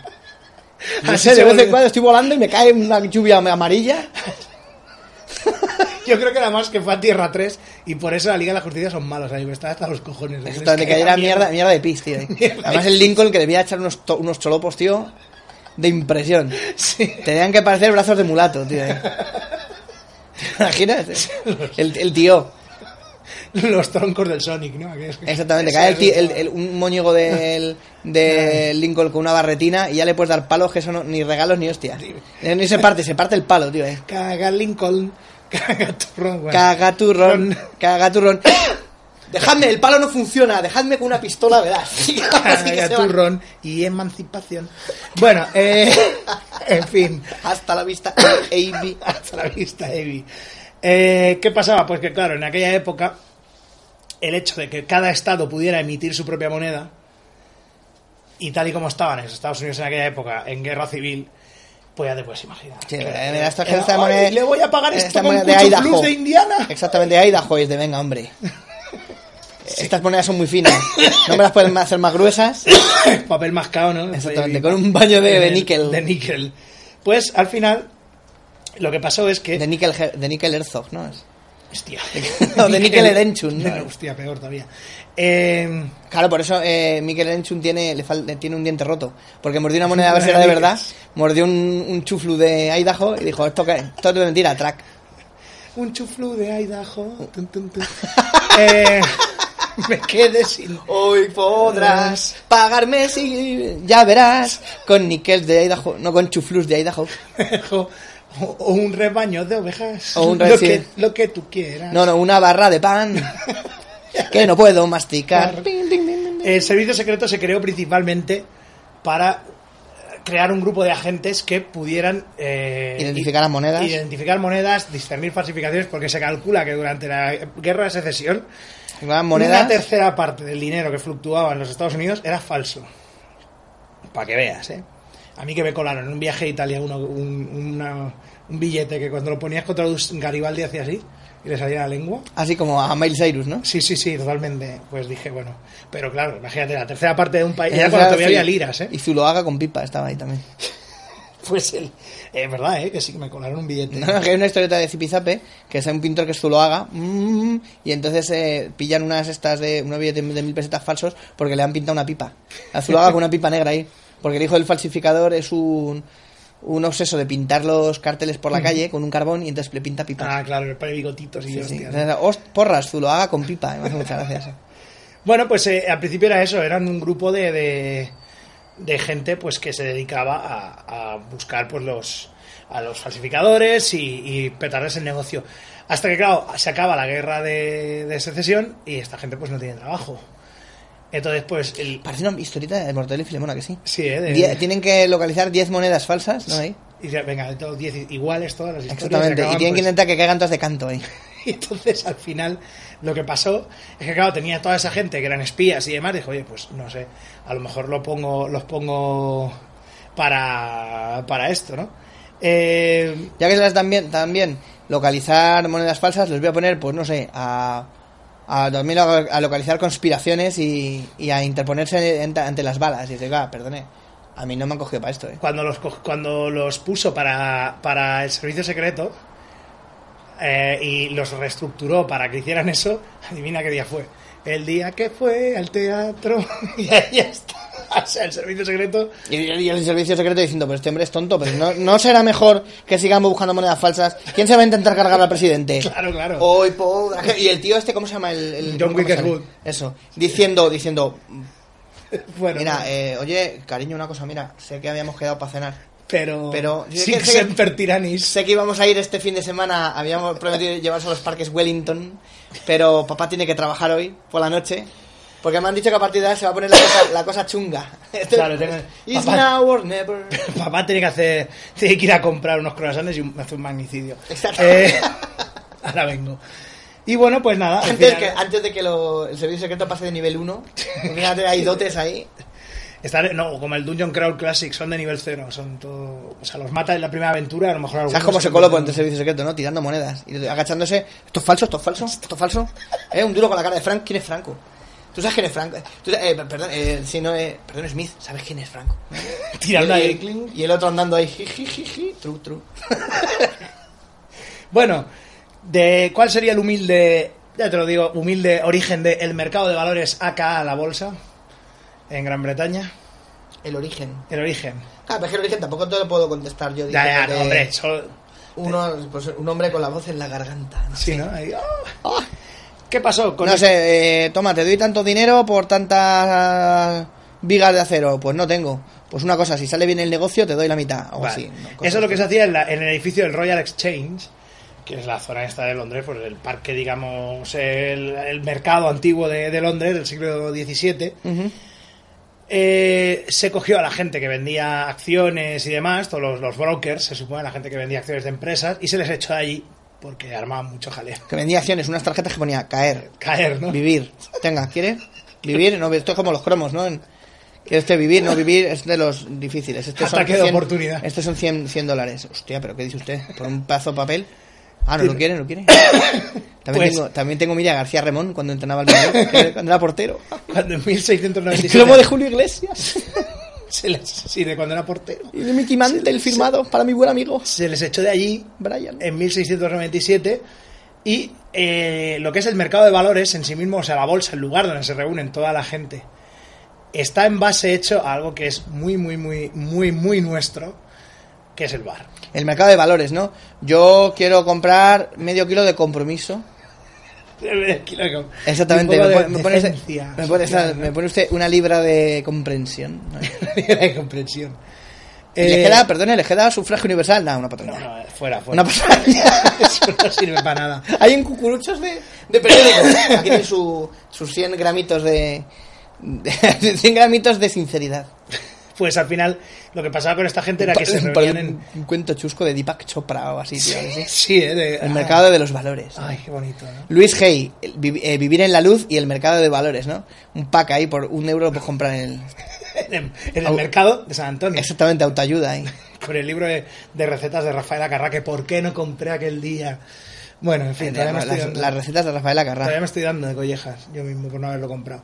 Es lo típico del mercado de San Antonio, das una vuelta y dices. Pero yo creo que Rafaela Carrá no debió cocinar en su vida. Ya, a lo mejor lo abrías, tío, y dentro había una, un microfilm ahí. Estaba hueco el libro, había una pistola, una vereta ahí. Tío, Si fuera, si fuera Beretta. Bueno, eh, si fuera vereta. En fin, eh, era eso, ¿no? La verdad es que es un origen bastante simple, que es que se reunían en los, en los bares y cafeterías en aquella época, hasta que al final los, la mayoría de los jefes, digamos, de los, de los, de los encargados de esos bares y cafeterías acababan hasta los cojones de ellos y o cerraban el sitio o lo reconvertían y lo reconvertían en espacio de para que intercambiaran eh, para que se dedicaran pues ellos a gritar ahí entonces ahí es donde se crean.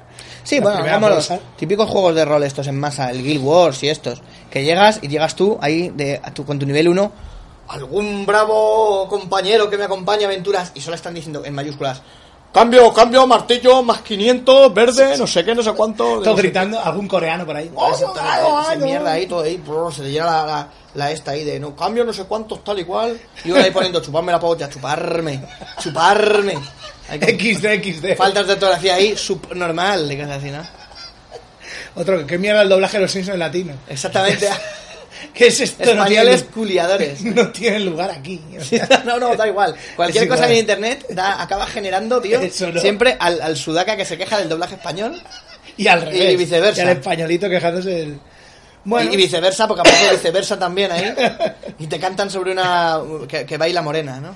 pues sí. Y vamos ya a acabar con el morena, último, el último ítem de, de origen, que es el más épico, porque tiene un recorrido gigantesco por la historia de la humanidad y que tiene grandes momentos y grandes coincidencias, como es la historia del hot dog de la salchicha, que tiene Perrito caliente, el ¿no? perrito caliente. Que yo creía que de pequeño que era un puré, una sopa. Sí. Me sonaba, un ¿Quieres un perrito caliente? Me sonaba como un, ca- un caldo, tío. Un Pues aquí vas a saber primero cómo la salchicha se convirtió en, en Frankfurt y luego cómo se convirtió en perrito caliente. Porque es bastante épico esto. ¿Cómo la salchicha se convirtió en Frankfurt? En Frankfurt. Es que eso- creo que Frankfurt solo se llama en Cataluña. Sí, claro, claro. Allí, en, en otros... en- allí Se le llama perrito caliente. sí. Se le llama... A los perritos calientes se llama Sí, perrito. en, hostia, en el resto de España yo creo que me voy a comer un Frankfurt. Hombre, sabes que son salchichas de Frankfurt. Claro, claro. Pero porque eran de Frankfurt. Claro, aquí toda la vida, pues... Pues sí, sí. Me voy a comer la salchicha de Frankfurter, ¿no? Que, hostia, bueno, buena. Que tiene que, estar, que tiene que estar buena ahora. Sí, sí. vamos. la de Tim Curry. La de Tim Curry, Ah. que tiene la pinta también de Sifil. que- Bueno, pues eh, la historia del... De, de perrito la salchicha, podríamos... Bueno, primero de la salchicha. Primero la salchicha y luego cómo se va convirtiendo en las otras cosas. Sí, la que, salchicha podemos... que es carne, carne misteriosa, ¿no? Carnes varias, sí, podemos eh, trazarla a 3.500 años antes de Cristo, incluso, en Babilonia, que básicamente pues era carne con en intestinos de, de, de cer- de animales varios. Por eso colgaban los jardines, ¿no? De Babilonia. Claro, de ahí los jardines, los fuets de, de Babilonia. los fuets de Babilonia, ¿eh? Oh, escolti. Estoy haciendo, de catalán. Estoy haciendo el tío de fuera que imita a catalán. Ellis Ellis. Ellis Ellis, ¿no? Molt bé. Bueno, el caso es que muchas civilizaciones empezaban a adoptar o a crear sus propias, sus propias salchichas. Los griegos la llamaban oria y los romanos la llamaban salsus, que es el origen de eh, sa- sausage o salchicha en este caso, ¿no? La primera citación, la primera cita de Sí, ¿cómo pronuncias tu salchicha en inglés? Sausage, ¿cómo pronuncias? Eh, sausage. Sausage. Sausage. sausage. ¿Cómo mola eso? Sí, Sausage. es, es como de, de soso, ¿no? Sausage. o como de algo judío, ¿no? Vamos al sausage del primo Irving. ¿no? Vamos al sausage, sí, exactamente. O el Sussex, ¿no? Al Sussex. Eh, La primera vez que se habla de una salchicha en la literatura es en la Odisea de Homero. Así que hace bastante tiempo. El declive... Qué, la- qué- qué triste, la odisea de Homero, me voy a comer una salchicha. Si no estoy aquí... Paré Sí. un momento, me comí una Me salchicha. paré un momento ahí en, un- en un eh, en un carretillo que había ahí, ¿no? Con un nubio que me decía, Decía, "Ch, clap calas, solo clap calas. ¿no? solo clap calas. el, el Y- declive de la salchicha... Y, y- y refresco, eh, su- eh, jugo de cangrejo. Jugo de cangrejo. El declive de la salchicha llega con el final del El imperio- declive. El o sea, declive, claro, Tuvo un momento, tuvo un momento de decadencia. la salchicha, Sí, sí, al final del imperio romano. Y me, me estoy imaginando una gráfica, pero con una lista de salchichas. Alguien sabe el... ¿Cómo era? El ¿Alguien peso sabe- atómico del salchichón. del salchichón. Rico nudo. Delicioso, también me habría valido rico nudo. Pues, eh, el es como digo, el declive de las salchichas es al final del Imperio Romano. De hecho, eh, la- el, anti- el libro más antiguo de cocina que se conserva, el del 228 después de Cristo, la salchicha era utilizada como algo eh, en un festival pagano llamado el, el Lupercalia, que se hacía cada 15 de febrero en honor al, al dios pastoral Lupercus. La celebración incluía eh, ritos de iniciación sexual. Y algunos decían que las salchichas servían Claro, pa- fálico, claro. para algo más que para comida. Exactamente. Exactamente. Bueno, en fin. Para que vayas cogiendo. Hacen como el padre de Tom Green, ¿sabes qué? lo que hacía el padre de Tom Green? Me una inocentada. Que era Ah, que le pillaba- ponía una salchicha en la cara. Una salchicha de Frankfurt, y la calentaba en el microondas. Y cuando se despertaba, se Sí, subía la sí. bragueta como si hubiera puesto la chorra en la cara. Hijo de puta. Sí, sí, sí. en fin. Maldita infancia traumática. La- y bueno, pues eh, la, obviamente, pues por todo este tema pagano, la- los primeros cristianos, eh, como habían, como prohibieron el, Luper- el Lupercalia, les parecía que comer salchichas era pecado, ¿no? Entonces, incluso Y me invitaron ahí al famoso tenor, ¿no? Luciano Paganotti, ¿no? Paganotti, Yo, ídolo, ídolo, con pie de barro. Servir pasteles y tirar trigo en la boda. Y toda una- ¿Verdad que sí? sí, toda una... Me parece muy Asterix. Huevo de. Pascua. Eh, y todo, pues todas las tradiciones son paganas. Claro, entonces Constantino el Grande, ya sabemos, el emperador del siglo IV después de Cristo en, en Roma, como obviamente se convirtió al cristianismo porque le interesaba, como otros que se convierten al independentismo, eh, pues... Y no, di- y no diremos más. no diremos más. Eh, se- No voy a echar la culpa a nadie, ¿eh? Mer. en fin. Eh, se prohibieron la salchicha porque, claro, era de connotación pagana, ¿no? Y pues, bueno, de connotación pagana y pollana también. Y pollana también, ¿no? Eh, pero ¿qué pasó? Que al igual que como... ¿Te imaginas? Que viene eh, policía, policía cristiana. Venga, disuélvanse, por favor. Venga, hombre, gente, no se ponga así. Venga, tomes una salchicha. Sí. Se la ha metido por el culo. Todo el cónclave, tío. Todo el cónclave. Rollo Malrats, La salchicha, la salchicha empezó con dos centímetros de diámetro y ya tenía un grosor, tío, que parecía una mortadela siciliana, tío, ya. Cómase la salchicha, cómase mi mierda. Hay criadas y señoras, tío, ahí. Y el ¿Cómo cristiano... cómo le llama esta, le llama salchicha Ca- Cayo Flavio Augusto, no sé qué, que son todos los que se le han pasado por el. por el Exactamente. ¿De qué está hecha? ¿De qué está hecha? Bueno, tiene un baño de intestino de varios animales. Este tío, este animal, este otro animal. Eh, toga, toga, toga. toga, toga. Saratoga, toga, toga. Saratoga chips. Y así hacemos rápido un resumen. De todo el podcast. Como en el APM, sí. Sí, sí. La, lo que pasó es que eh, se prohibió, pero obviamente el prohibir esto es como cuando prohibieron el alcohol en los Estados Unidos. Que a la gente pues se la. Que se de la repente pasaba. hubo gente que dijo, ¿pero el alcohol qué es? Eso que han prohibido. Eso que- Ah, pues Ah, voy a, voy a pues- probar. Exactamente, ¿eh? Sí, Po- sí. po- Pokémon pasa desapercibido. Se ha visto que en algunos eh, lugares ha habido una polémica porque Pokémon crea epilepsia. ¿Eh? ¿Pero eso de Pokémon qué Ah, es? ¿qué- qué es? Flo, España mayor número uno, tío, en Pokémon. Sí, sí. Javi Marín, ahí, por- un saludo para Javi Marín. Sí, sí. Sigue jugando a Pokémon y va a torneos, tío, ahí. Torneos en los que no se ve un niño, ¿sabes? O sea, es increíble. Ya todos ahí, Torneos ya. de adultos, tío. Los niños crecen al final. Evolucionaron todos a Geodude, no, a, a- a Graveler, A Graveler y luego a Hipoteca. a Charizard, Todos. a. Hipoteca. Exactamente, me estoy ganando. me- No se ría usted de Raichu, que me está pagando la hipoteca. De Raichu y, y Ratata. ¿no? Ratata. y bueno, la evolución de la, de la salchicha pues es diferente dependiendo de las zonas. En la... ¿Tú te imaginas a todo esto? Ahora que está de repente, jajaja, jiji. La evolución de la salchicha es en. ¿Tú te imaginas, tío, una conferencia Que estamos tú y yo sentados a los lados del conferenciante y le cortamos para decir estas chuminadas, tío. Por Está hablando favor, de cuál. est- de- Estamos abiertos a Estamos hablando de cualquier cosa de la eh, numismática antigua, no sé qué, no cuándo, y los dracmas cuando se no sé cuándo. Y tú, el dracma, high school dracma, ¿no? No, yo prefiero la comedia y la tragedia. Puede usted proseguir con el elemento didáctico de la conferencia. Nos contratan para eso, ¿no? Exactamente. Estamos, somos, eh, estamos abiertos a contratación. ¿Quiere usted, Abierto a contratación. quiere usted ponerle un poquito más de, su, de especie a su ponencia, ¿no? Y somos solo un poquito más, tenemos un poquito más de caché solamente que Rebeca y Mabel Lozano. somos muy baratos. o sea, si ellas se Es venden, que Mabel, Mabel Lozano ya te sale de los Kinder sorpresa, tío. ¿eh? si ellas se venden por un bocata de calamares. Nosotros por un poquito más, pero no, no mucho más. Un poco de pastrami, por favor, y ya está.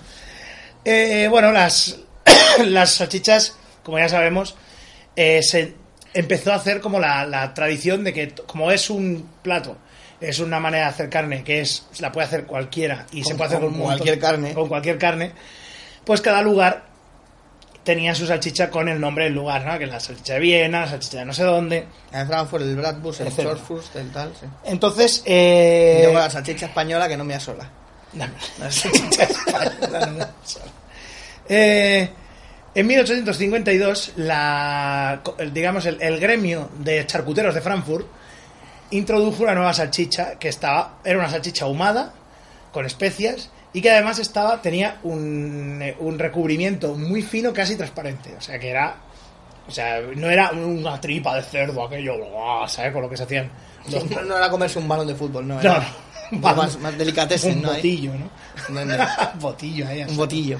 Eh, entonces, eh, está... Mientras, mientras leías la historia de la Atlántida en el Cosmopolitan, ¿no? Ahí, qué delicioso. Qué delicioso. Manjar. Y ahora que es leyendo un pe- la Cosmopolitan y comiéndote una salchicha.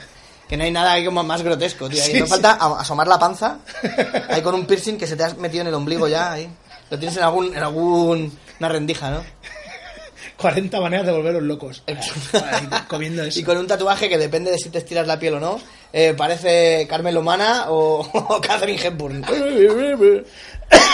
y bueno. Los- Carmen Lomana o, o Emma Stone. Es más, joder. Los eh, charcuteros crearon un tipo de, de salchicha nueva que era la salchicha el Frankfurter. Entonces, esta salchicha está, si habéis visto los Frankfurts originales de, de- de Frankfurt, son, está ligeramente curvada, un poquito hacia arriba. Sí.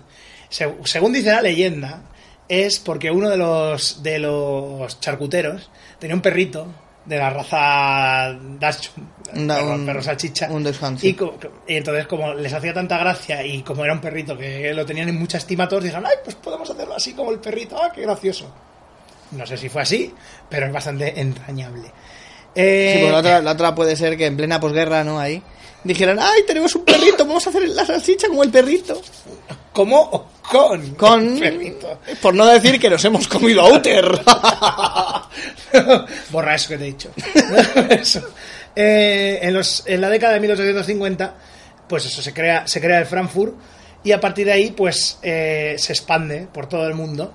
Y aquí es donde llegamos a los dos inmigrantes de Frankfurt, Alemania, que son los que están, los que fueron los responsables de la introducción en Estados Unidos de Frankfurt en la década de 1880, que eran Antoine Feuchtwanger, eh, que se mm, que se quedó en San Luis, Missouri, con una, con una tiendecita que tenía, y Charles Feldman, perdón, que era un repostero que vendía eh, pasteles en Coney Island, la zona de Coney Island que a finales del siglo XIX ya era como la zona de feria, de, de esparcimiento, no el lugar terrible al que llegan los Warriors, sino el, el- el- pues un lugar ay, muy bonito, ¿no? En el que te ibas de feria por ahí. A principios de, de la década de 1890, lo de vender pasteles en Coney Island estaba ya más visto que el TVO. Ya vendía todo el mundo pasteles, todo el mundo. Entonces, eh, Fe- eh, Charles Feldman Para vender salchichas ahí. dijo, hostia, ¿qué hago? Y unos amigos le dijeron, oye, pues ¿por qué Sí, no dijeron, sí, exactamente. Llama a tu a- hermano Mira, estoy a estoy- tu co- mi hermano Cory Feldman. Estoy a pasteles, ¿sabes? Pasteles, me vas a comer esta. Y de repente, oh. Sí, ¿no? Se sopesó el rabo y dijo, oh. Oye, pues Acaba de tener una idea estupenda. cámbialo, ahora es el origen eso. Lo quiero ya, eh, ca- cambio los libros de historia. No, el Ministerio fue- del Tiempo. Tienen, eh, atención, por favor. Tienen que ir a cambiarlo todo y sugerirle a esta Ah, persona. al señor Feldman que sea con el rabo, ¿no? Exactamente. Que hasta el rabo todo es toro, díganle. ahí lo tenéis, guionistas, para la tercera temporada ya. Y los bocatas le dijeron, oye, pues ¿por qué no haces bocatas calientes? Lo que pasa es que el carrito de Feldman no tenía espacio suficiente como para tener un montón de cosas para hacer bocatas calientes, que si la plancha, que si no sé qué. Entonces se puso una. Se puso un carrito con un horno de carbón para, para ahumar y para hacer las salchichas. Y dijo, mira, me traigo las salchichas de Frankfurt que hacíamos en casa de toda la vida y la traigo aquí. Y entonces lo convirtió en el Frankfurter Sandwiches y lo servía con, tal y como se servía en Alemania, con mostaza y con sauerkraut, que es lo que, que- con lo que se come ahí, que el sauerkraut es una Cebolla- cebolla Y, y... y pe- pepino, y pepino, ¿no? sí, pimiento. No se puede ser como un chucrut, como una especie de chucrut. Sí, es una especie de chucrut, sí, sí.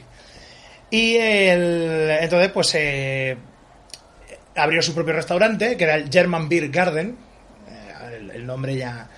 Y entonces en- se forró, obviamente. Eh, con el negocio a tope, en 1913 Feldman con- eh, contrata a un joven que se llama Nathan Handberger como, pues... eh, Y ya le llamaban, le llamaban cariñosamente nazi, ¿no? Nazi, ¿no? Eh, Ay, ay, qué estupendo, ¿no? Qué bonito. Todos los alemanes a partir de ahora son nazis. Ja, ja, ja, ja. Ese es otro origen secreto. 20 años después, ¿qué he Exactamente, hecho? que tú- ¿Qué he hecho? exactamente, ¿no? Lo que ha hecho el nazi. Eso, era básicamente el chico de los recados. Y era pues el que, el que estaba ahí poniendo las salchichas en el pan y demás y, y- y llevándolas.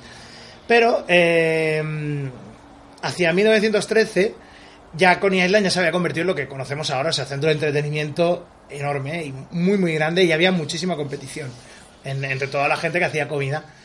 Entonces aquí entran dos personajes que eran dos eh, artistas de y, Hostia. y camareros de esos que cantan. No, no, no, no, no, no. Ah, qué llega qué su plato, llega su plato, ¿no? Exacto, qué- qué maravilla, Que se tío. llamaban Eddie Cantor y Jimmy Durante. Y encima se llama Eddie Cantor. Cantor. Ah, Eddie Cantor, Jimmy claro, Durante, y claro. Jimmy Durante. Claro, claro, porque yo Cantor durante la comida. Ya está. Entonces, le faltaban, la- le faltaban dos comensales, que eran la y comida, ¿no? los dos, Cantor, Durante. los dos se quejaban de que eh, cuando acababan de trabajar, eh, lo que les gustaba era sentarse y zamparse un, un- un Frankfurt, Un hamburger y un hot dog, que es lo que como que es lo todos que los como todos los días, ¿no? Aquí, no se comen- aquí se come sauerkraut y, y arroz con habichuela. Y arroz con habichuela. Y entonces... Saratoga eh, chips. Exacto. Entonces, eh, de esa manera, eh, ellos eran amigos de, este personaje, ¿no? De, de Hamburger. Hamburger, hamburger. Sí, no, sí, ahí... Es que es un eh, hamburger y un hot dog, dog, tío. que como todos los días. Entonces, eh, Durante y Cantor comían, eh, comían ahí los Frankfurts y, y decía, hostia, lo que pasa es que me jode porque valen un, un centavo. Oye, no tenemos dinero para estar nosotros gastándonos un centavo cada día. Y dijo Jimmy Durante, espérate, que he oído que me van a incluir en el grupo de las preposiciones. A que- Y a si con los royalties. Junto a mi socio Rick Mediante, ¿no? Pero no han Rick llegado. Mediante. No han llegado, no. Durante y Mediante. Y mi no. amigo Johnny Sobre. Eh, Pero Johnny Sobre sí entró. estamos, estaban, Estaban, eh, estaban a punto de jubilar a, a, a, a este Arthur Shaw, ¿no? El pero ¿qué es eso de según sin so? No, so no. fuera. Probablemente el- Nadie te usa. ¿no? Ya está, ¿eh? es el, me- el mejor chiste de todo el, de todo el programa, pero vamos, de, de corrido. Eh, Nueva fuente de ingresos para Jimmy Durante. las- eh, estos dos personajes Qué parada. Decidieron que no querían gastarse tanto dinero en eso, entonces fueron a, a, que era, su- era amigo de ellos, y dijeron, oye, Nathan, pues ¿por qué no? Ya que hay tanta competencia, ¿por qué no montas tú tu propio restaurante? Eh, Te vas, dejas de trabajar para tu jefe y lo pones a la mitad de precio. Los, los franfulleras, ¿cómo te vas? A forrar. Y le hicieron caso. ¿Le hizo caso? de- Desleal, claro. Y claro, estos dos personajes, aparte de cantar, eran parte de un, de un vodevil, tenían un número de vodevil. Y eh, desde aquí eh, exhorto a la gente que cuando, se haga Hot Dog the Movie, exhorto que se haga un Kickstarter para que estos dos personajes lo interpretemos nosotros en la película y salgamos ahí. Jimmy Durante, ay, ay, ay, ay, el gorro ahí, ¿no? Ahí, ay. Y pues, pero bueno, pero bueno, ahí con los, con los Frankfurt comiendo ahí a saco. Y muriéndote al principio de, de este, el mundo está loco, loco, loco. No queremos nada, solo 10 minutos de, de screen time, que se suele decir. Eh, Screen time for Hitler and Germany. En 1916, Nathan crea su, su empresa con 3 con 3.000 dólares que había ahorrado. que, ¿cómo puede ser tan nazi? Ahí dijeron ahí. Y así, pues eh, a partir de ahí, pues con una receta nueva de que su mujer Aida había inventado. Sí, de- sí, con especias más baratas. con especias más así. baratas, imagino. Exactamente. ¿no? Eh, pues al final Dejas la carne enrollada un poquito en el felpudo y, Y un sabor delicioso ahí. Le echas un montón de pasteles encima del pueblo de al lado y Exactamente. Y después dejas que el perro las chupe bien todas. ¿Y cuál fue su técnica? ¿Cuál fue su técnica aparte de tener los Frankfurts a mitad de precio para forrarse? Fue que El número de vodevil. bueno, no, no, no, era otra cosa. O que Jimmy Durante cantaba Quisiera ser salchicha, Oscar me... He visto el futuro. Es una eh, solterona de mediana edad vestida con un este cantando Soy una salchicha Oscar Meyer. Perritos Armour. Lo que pasó es que el- en el hospital cercano de Coney Island, eh, Hamburger empezó a ofrecer. Bueno, ya estás diciendo hamburger Sí, ya se me está. Handwerker empezó a ofrecerle a los doctores Frankfurt gratis si venían a comérselos a- al lado de su, de su restaurante delante y iban con la bata y con el estetoscopio. Porque eso empezó a. La, la publicidad, gente- la salud, claro, esta Claro, es la verdadera claro, salud. claro. Era en plan, ah, pues si los doctores. La droga, comen. el hot dog es la verdadera La salud. verdadera salud, porque, claro, Ramón de ya- pitis ahí comiéndose ahí. en aquella época ya el tema del, del, las- del Frankfurt Sandwich ya era como está empezando a saber un poco, joder, esto es carne de tercera. Entonces, Si la- no, ponía, ponía verdadera carne de ternera. Le han De puesto una, una- la N encima de la C ahí mal pegada, ¿eh? Vu- vuelta de y revés, los ¿no? doctores. Crusty yo no, de clown. Yo no he visto nada, yo aquí estoy. Entonces, la presencia de esos doctores ahí hacía como la gente dije, hostia, esto, esto es sano. O sea, si lo comen los doctores, pam, eso. Y que valía la mitad que era de su jefe, se forró. Y también tuvo la idea de ¿No es contratar. el malo de Final Fantasy VII? Se, se forrot, ¿no? Es Se forró. Se forró vendiendo hot dog. Eh, Nathan. Nathan, eh, también tuvo un, un gran acierto al. al- Por favor, ahora que haya pillado el chiste, que lo, que lo ponga en Twitter y me ponga jajajaja. Sí, ¿no? El, eh, tuvo un acierto que fue eh, contratar a una, a una, a una mm, adolescente pelirroja muy mona que se llama Clara Boutinelli que era la que era la que estaba ahí, ay, compren hot dogs, no sé qué, los llevaba para arriba, para abajo. Esta chica se convirtió en, en eh, la descubrió un talentos y se convirtió en Clara Bow, que fue la primera it girl del cine mudo, o sea, y una persona que se metió de todo y se folló de todo y luego murió muy joven. Pero bueno, ahí, ahí y, además, está, y además murió sobre un ventanal de un techo y por eso le pusieron su nombre ahí, a las. Las claraboullas. En la, la, la- prete- prete- pretendía, pretendía seguir serio como si fuera cierto. Sí, ¿no? La, y bueno, la, no, estaba, te iba a decir, de hecho, Hot Dogs creo que fue lo primero que dijo Mickey Mouse. sí, Mickey Mouse eran dibujos mudos. Hot Dogs, Hot Dogs. Y era la voz de Walt Disney ahí. pues algo tiene que ver. El Un tema- ratón vendiendo perritos calientes. El- Sospechoso. Ay, los he hecho con mis primos. Eh, y Hitler, mm, qué idea, qué idea. Campos de concentración. Qué idea. Joder, vaya giro que hemos pegado aquí. Campos de. Concentración. Judíos que sirven para hacer botón y jabón. Los mandas a las duchas y en realidad solo es gas, ¿no? Pero es que primero sale el gas y luego el agua. Usted espere, espere. Espere, espere. Bueno, es chiste obligatorio del holocausto. Eh, Hacía, hacía tiempo que no. Sí, eh, no, no nos salía. Eh, ya, no- ya nos han metido caña desde arriba, nos han dicho. "Ch, ch, Tenemos una cartilla de racionamiento. contrato". Tenemos una cartilla de racionamiento de Vicente Vegas que nos ha dado y pone chiste del holocausto y tenemos tres cupones. Hay que racionarlos. Podemos Ahora en gastar. 2016 ya hemos gastado uno. Ya hemos gastado uno, ¿eh? Ya, para que veas. Eh, ¿Qué pasaba? Que el concepto, el término hot dog, y con esto ya acabamos. ¿Por qué se inventó el término hot dog, perrito caliente? Eh, resulta que en 1906 ya empezaban a venderse los, los Frankfurt Sandwich en lo que eran los estadios de, de béisbol. ¿vale? Entonces, Sí, claro. estaban los vendedores allí. Y bueno, pues estaban. perritos. perrito, ¡Ay, qué ricos perritos! Sí, está, está usted persiguiendo a mi marido, le está pagando la universidad a mis hijos. Decían, get your red hot Dachshund sausage. Sausage. Que era eh, tener aquí vuestra... eh, Salchicha que es como un sa- perri- Salchicha como un- eh, entonces... Que das esto- un bocado y te la flipas. ¿no? Dachshund Ahí. y lo flipas. ¿no? Exactamente. ¿por Eh, qué, por qué ¿Qué no? pasó? Por- Que ¿Por qué no todo el mundo es español, tío? Una ¿Para poder hacer persona- estos juegos de palabras? una persona llamada Thomas Aloysius Dorgan, que firmaba como Yo- Tad... eh, me flipan los segundos Sí, nombres sí, de algunas personas. Aloysius Aloysius, tío. Eh, Aloysius la señal será las doce y media de la noche, ¿no? Aloysius, la mujer por la noche es Aloysius. Son las doce y media. Me- ¡Coño! ¡Déjame vivir en paz, joder! pues, aparte de lo de la alarma, firmaba como Tad y era un, Tad. un, un dibujante. Y entonces cuando empezó, cuando empezó el tema este de que él iba al béisbol y oía todo esto, dijo, ay, qué gracioso, lo del perro, del Dashun, lo de la salchicha, jajaja. Entonces hizo un dibujo que era un perrito salchicha en un pan con, eh, Con mostaza por con el lomo. mostaza por encima. Entonces esto se publicó, hizo muchísima gracia el tema y empezó y claro, como él no podía decir hot da- no dice que no podía pronunciar bien Dashun, hot Dashun dijo, ah, pues dog, hot dog, hot dog, ¿no? Claro. Y a partir de ahí pues eso caló y y bueno, pues nada, ya eh, el resto es historia, ¿no? Y de ahí pues el perrito caliente. Así que nada, cada vez que, que comáis un perrito caliente pensad que era un señor que estaba en el béisbol aburrido y pensó en comerse a un, a un perro.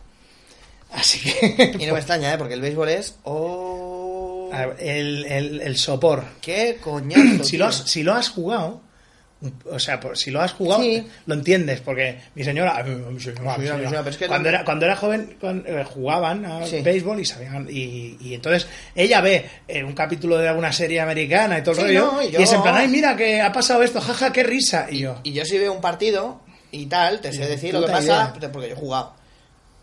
Pero es que es muy Es aburrido. O sea, muy es- aburrido, es- sí, hay cosas que, que son divertidas ver y otras no. no, y el Y béisbol, ver, ver una partida de parchís no es divertido. Jugar, estar jugando y te estás riendo, pues bueno. a menos que sea el campeonato de parchís de Marbella con Jesús Gil. Hay un campeonato de parchís, Había, había un campeonato de parchís en Marbella. con- Hostia. con Jesús Gil, sí, sí, sí. Pero bueno, eso dejémoslo para otro capítulo Los, especial. los niños están en la cigüeña y los está de parchís, ¿no? Ahí. Lo dejaremos a- los, los niños ahí, parchís, chis, chis, Sí. ¿qué hacen aquí? Por la noche cosen niños. ¡Oh! Y los rellenan con, sal- con salchichas. ¡Oh! Ay, bueno. Pues nada, vamos a. Ya está. Ya hemos visto aquí el origen de varias cosas. Hemos inicializado el año 2016. Y nada, pues sin más, nos vamos a despedir de vosotros. Se despide, se despide de vosotros probablemente el tipo que frió la salchicha en la Odisea y que no estaba atento a las ciclópeas cosas que estaban pasando alrededor. Y la, y la ha acompañado. La gorra del pato Donald. Bravo. Oye, ya está por decir. pues, que, como hemos ido repitiendo y resumiendo Claro, claro, es que al final ha sido como todo un. No, yo soy, yo que soy hamburger. hamburger, ¿no? Pues venga, eres hamburger. Yo soy hamburger. Y ala, las eh, salchichas a mitad de precio. Y ahora os dejamos con un maravilloso tema musical Mm, que os va a abrir las entendederas. Muy bien. Ala, hasta la próxima.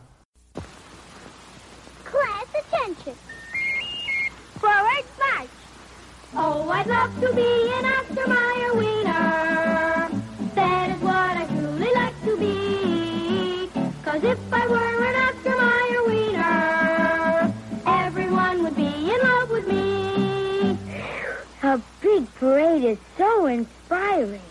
Oh, I'm glad I'm not an Oscar Mayer wiener. That is what I never want to be. Cause if I were an Oscar Mayer wiener, there would soon be nothing left of me. Oh, I love to be Oscar Mayer wieners are all meat, all good meat. Rich and complete meat protein, mildly seasoned to bring out all the good meat flavor. Everyone would be in love with me. Next week, you handle just the refreshments, Freddie.